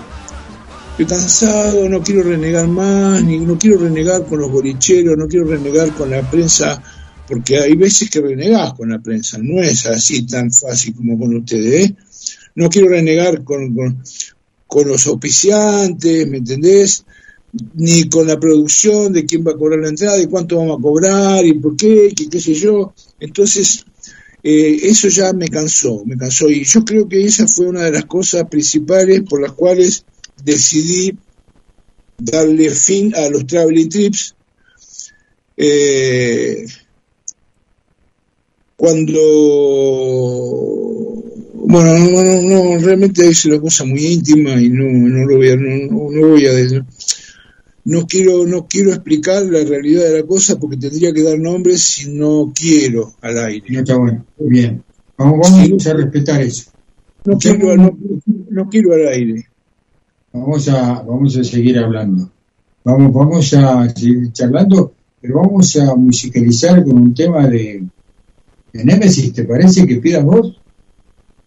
Eh, yo no sé si eh, lo- eh, yo creo que en YouTube hay muy poco viste lo que sí sé que está en la marcha del rock and roll La marcha de rock and Eso roll sí, está claro. Lo que estábamos, lo, eh, Ropero, lo que estábamos escuchando de fondo era eso. Eh, sí, es verdad que hay muy poco, una lástima, ¿no? Acá estaba estaba chequeando y eh, de ese recital del 75, puede ser. Es lo que Mar del Plata. Y pues Sí. no, no 75 no 84 Ah, está mal puesto acá, acá, porque algunos acá ponían acá abajo que era 84, 85 y claro, bien. Eh, sí, es la que está, es la única que Sí, está. sí. Sí. Si te Sí, parece, bueno, sí había mucho pero- ponía- sí esa Vamos. ese digamos era el caballito de batalla de la banda la- era el tema que todo el mundo pedía este que cada vez que Nemesis tocaba la gente esperaba la marcha del rock and roll marcha ¿entendés? del rock como si qué sé yo no sé Eh, es como si cuando estaban en redondo la gente esperaba jijiji ¿Me entendés? Más o menos. Entonces vamos. Vamos. Vamos, vamos a musicalizar porque quiero que la gente escuche Nemesis. Nemesis, en Pierro. Eh, ya se, ya se viene con el recuerdo, ya se viene.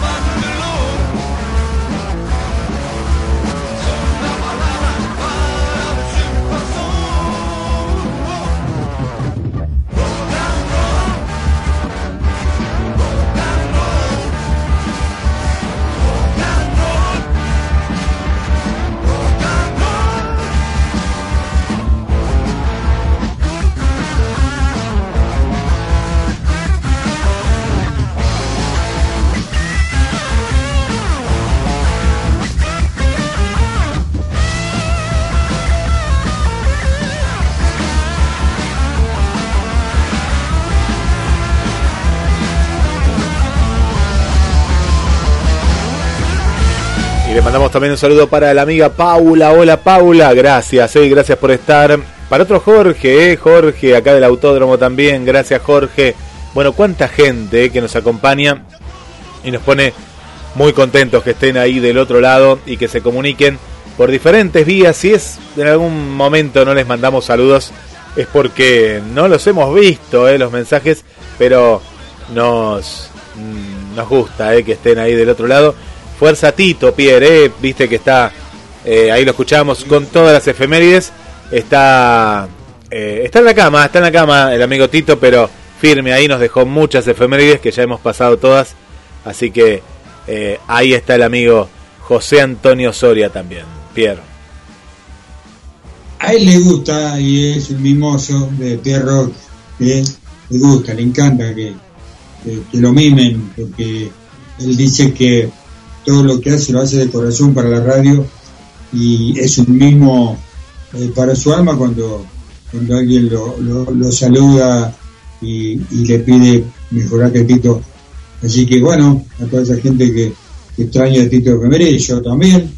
Eh, así que bueno, Tito, mejorate, mejorate, lo, mejorate cuando tenga que ser y vos sabés que tenés un lugar muy especial en Pierrock y eh, nada, eso yo sé que te llena el alma. Bueno, estamos con un, con un grande, ¿eh? con un grande, no solo de tamaño, como digo yo, sino una gran, una gran persona, alguien que tiene, hablamos fuera del aire, ¿no? que tiene escenario, que tiene rock, y que le hace falta a Mar del Plata porque eh, creo que en la vida eh, hay muchas culturas, eh, hablando literalmente a nivel mundial, y son esos eh, sabios que hay cada uno en, su lugar y, en la proporción de, todo lo que es arte, hay muchos sabios. Hay otros países que, los cuidan, que los miman, que, que los siguen, que aprenden. Y yo creo que hay muchos artistas en Mar del Plata que, muchos, pero muchos, en la noche del rock, que tendrían que, que mimarlo y aprender mucho de, de todo lo que ha hecho por, por la música de Mar del Plata y hoy el rock. eh, y hoy lo tengo conmigo, así que para mí es un placer. Eh, no sé si te, me estás escuchando, um, Jorgito, Romero, o te fuiste. Sí, te escucho, ¿cómo no? Sí, sí. estoy- Ah, porque bueno, la- sí, sí, las, las imágenes no se ven, porque que tenemos que contarle a, a la gente que esto es radio con imagen, y bueno, es parte de lo que hemos aprendido con Jorge también, ¿no? Porque así como me costaba a mí, le cuesta a él, y hoy la tenemos así como recontra clara. Hacer radio con imagen que parece radio televisión. Jorgito, eh, yo tengo que decirte sinceramente que a mí me pone algo que hablábamos fuera del aire que me pone triste que digas que, que, que no vas a seguir con la música. Es una cosa que eh, la música, viste, que alegra el alma, eh, te ayuda, como bien vos decías, en momentos complicados, eh, te anima a, a seguir y, y te lleva a seguir. Decime que vas a parar la pelota y no vas a dejar la música para siempre, por favor. Mirá, no, eso no te lo podría decir ahora. En Este, en este- estoy pasando por un, por un momento complicado ahora, por un momento complicado este, emocional y musicalmente, ¿me entendés? Musicalmente por lo que me pasó con los Traveling Trips y emocionalmente por este, problemas como hablábamos hoy, eh, fuera de cuando hablamos por teléfono. Así que de momento no, no tengo pensado, de momento no tengo pensado seguir. Sí, voy a ir a, cuando me inviten algunos, estos chicos de Lupular que suenan muy bien, por ahí me invitan a cantar alguna canción, entonces este, ahí sí, este, ahí sí iré y cantaré, pero la realidad es que no, la realidad es que no, en este momento no, no, no estoy con voluntad para seguir adelante, ¿me entendés? Y Ajá. ojo, eh, porque porque es, es una cuestión eh, me- mental y no física, ¿eh? porque Físicamente, físicamente estoy muy bien, yo entreno bastante, porque como me- yo me morí tres veces ya y resucité. Entonces, como soy un tipo resiliente, ¿me entendés? Eh, tengo que preocuparme en estar bien yo y hasta que no esté bien yo en mi cabeza, porque físicamente me voy a recuperar pronto, porque sé que físicamente me recupero siempre, pero hasta que no esté bien yo en mi cabeza, tengo que dejar de lado las preocupaciones de la música. ¿Me entendés? Y, y cuando vos contás con gente que después te da la espalda, cuando vos hiciste todo el laburo, bueno, medio como que te hincha las pelotas, ¿no? Claro, claro, claro, claro. Bueno, Roperito, ¿qué Roperito? Roperazo. Eh, eh, donde, donde nace, es gracioso donde nace el nombre del ropero, ¿no? Y las perchas en, en esa, esa, esa gran banda barnonense, ¿eh? ¿Duró cuántos años el ropero y las perchas? 23. 23 años en el ruedo. Eh, bueno, ahora viene la partecita donde me tenés que contar eh, tanto cariño por el flaco Pineta, que, hay mucha gente que no lo sabe. Así que contame un poquito, vamos, vamos a seguir con esta historia del ropero. Yo creo que eh, la, la gran amistad que tuvimos con Luis, a mí, a Luis me lo presentó Jorge Batirana y, y- conectamos enseguida con él, ¿me entendés? Él estaba, vino a tocar, después que se disolvió Invisible, él formó una banda que se llamaba Luis Alberto Espineta y su banda, que era con, con Luis Alberto Cerábolo en la batería, eh, Bernardo Baraja en el saxo, estaba el Mono Fontana también, y bueno, y, y Jorge me lo presentó y el flaco me dijo, mira, dice, ¿por qué no te quedás que necesito que le ayudes a mi sonidista, que era Guido Meda? Guido Meda era el, el fabricante de las guitarras Tórax, ¿me entendés? Que era una copia fiel de la Fender. Este, y bueno, y así fue, me quedé en los dos shows y nos hicimos amigos. Y después, eh, todas las veces que él vino a Mar del Plata, me llamaba para avisarme que venía y encontrarnos. Y, y después yo me, después me, hizo llamar con su productor para que me fuera de gira con él por todo el país, con, presentando el Valle Interior con Almendra. Y así hice muchos amigos también. Me quedé trabajando casi un año en la revista Expreso Imaginario. Hice mucho, digamos, trabajé con muchos músicos importantes, conocí mucha gente piola, pero no me banqué la vida en capital, así que me volví, ¿me entendés? Eh, y, pero bueno, la amistad con Luis Alberto quedó y fue muy fuerte. Siempre tuvimos, viste, fue, era una de esas, era una amistad de esas que, que no te, porque en aquel momento, loco, era Entel. Era, era en- Entel o correo argentino, ¿me entendés? Y una llamada, una llamada a Buenos Aires, yo me acuerdo que yo lo llamaba siempre para el Día del Amigo. Y a veces me echaba las bolas porque me atendía Dante, que Dante era chiquito, ¿viste? Le digo, "Hola, sí". Le digo, hola, buenas, con lo, con lo de Spinetta, ¿está Luis Alberto? No, no, no, señor comisario, mi papá no está. Claro que me cortaba. Entonces volví a llamar, y de vuelta. No, se- no, señor comisario, mi papá no está. Claro que me cortaba, hasta que Patricia se daba cuenta y, y me atendía ella. Sí, no, este Dante dice que en el teléfono y cualquiera. ¿Me entendés? Así que bueno. Eh, bueno ¿Por qué lo de comisario? ¿Por qué lo de comisario? Sí, porque, bueno, no sé, porque habría, habría que preguntarle a Luis, consigamos un medium. habría que preguntarle. Este, eh, y bueno, y yo hice una gran amistad con él, la verdad que yo lo extraño muchísimo, yo sé que él hizo muchas cosas, era un tipo que tenía era un tipo que tenía la música en el alma, era un tipo que por ahí venía y te decía, che, escucharlo, pero mira, escucha este tono que hice acá. Y vos decías, pero la puta madre, yo estar con músicos, por ejemplo, como Emilio, Emilio del Huerzo, somos muy amigos con Emilio también, ¿me entendés? Y, y que Emilio le, le diga, pero loco, ese tono no, no existe. ¿Me entendés? Ese tono no es armónico.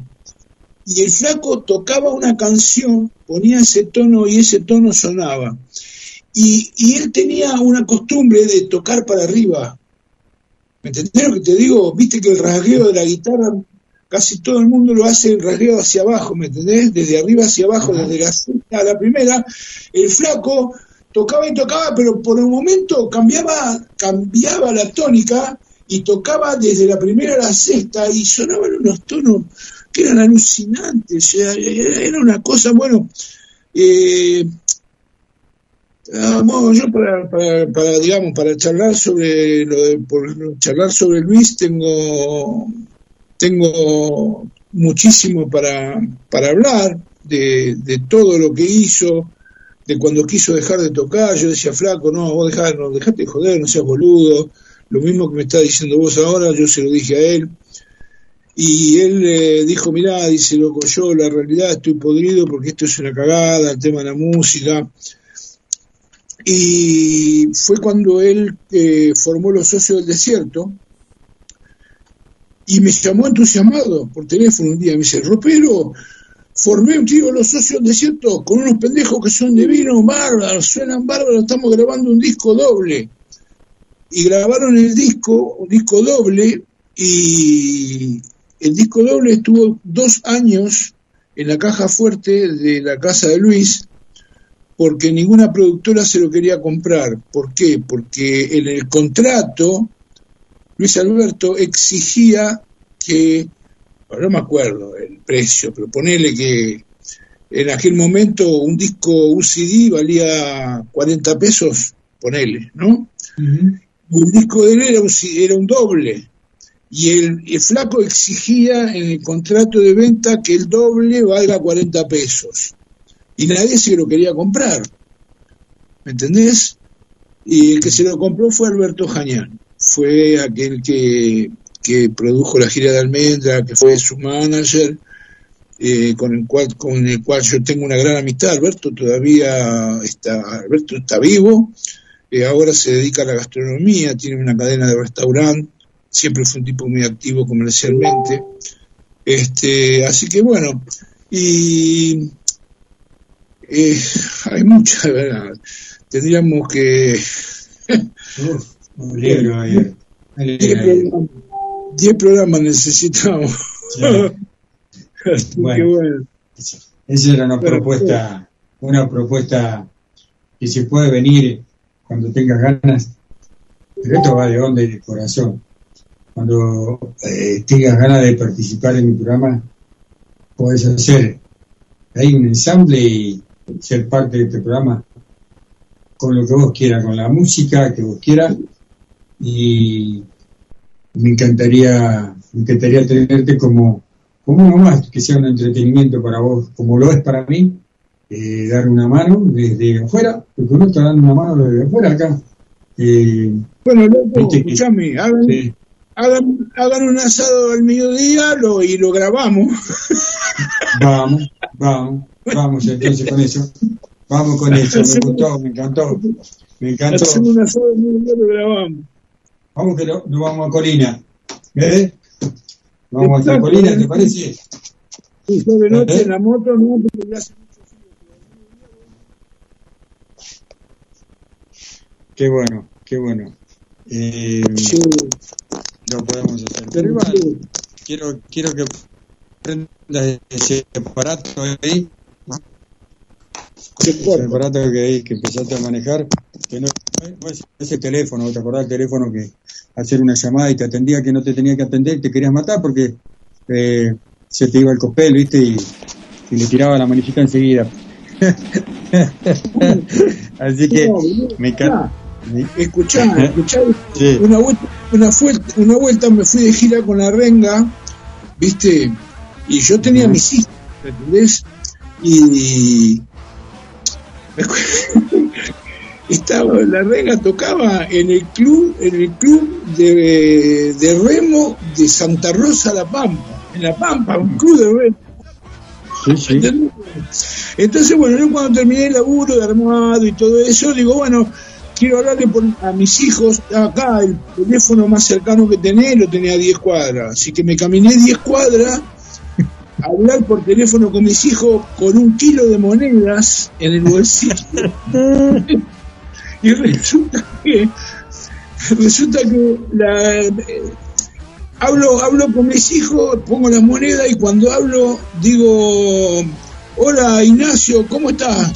Eh, bien, papá, ¿vos cómo andás? Bien, bien, laburando, pasame con tu hermana. Hola Lara, ¿cómo estás?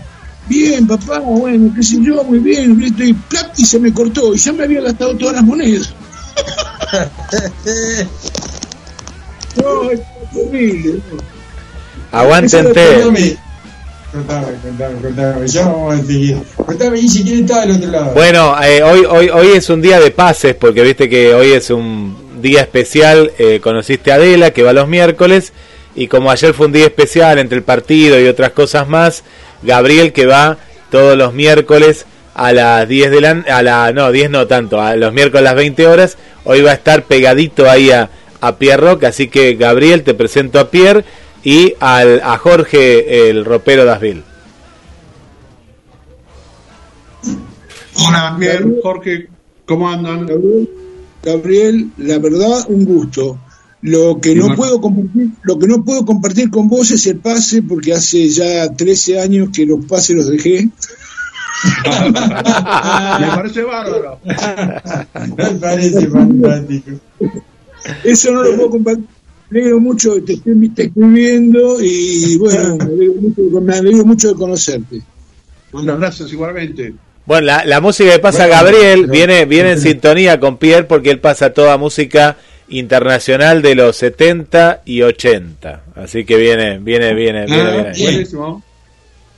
Entonces, vamos a, vamos a pedirle al ropero que cierre este fantástico programa hoy de Pierrot, algo de Spinetta, algo de, de lo que a él se le ocurra. Hoy cierra musicalmente el ropero. ¿Qué se te ocurre eh, para que escuche la gente? Jorge. Yo cuando yo cuando hablaba con Luis Alberto siempre porque yo trabajé con él mucho tiempo con, con, con Almendra y con, y con Spinetta Jade pero yo siempre al flaco le decía loco este, Spinetta Jade es una bomba viste Almendra me encantó pero vos tenés que tocar post crucifixión Ahí vamos, ahí vamos. Vamos, eh, Guille, y le damos, eh, y bueno, vamos, va- vamos, vamos a darle el pase. Pescado de- rabioso. Ropero, gracias, nos mantenemos en contacto eh, particular. eh, acá estoy, eh, acá está Pierrot, acá está el programa. Y gracias por este juego magnífico, Guille, gracias por convocarme a esta historia de, de Pierrot. Cerramos con crucifixión y hasta el jueves que viene. Gracias por todo. Chao muchachos que estén bien que estén muy bien Gracias, Ropero. Ya vamos a armar el asadito. sí mira que tengo hambre Bueno, bueno. vamos, Guille. Vamos, vamos, vamos, ya viene. No te olvides de mí. Chau, Pierre. Chau. Quédate, quédese.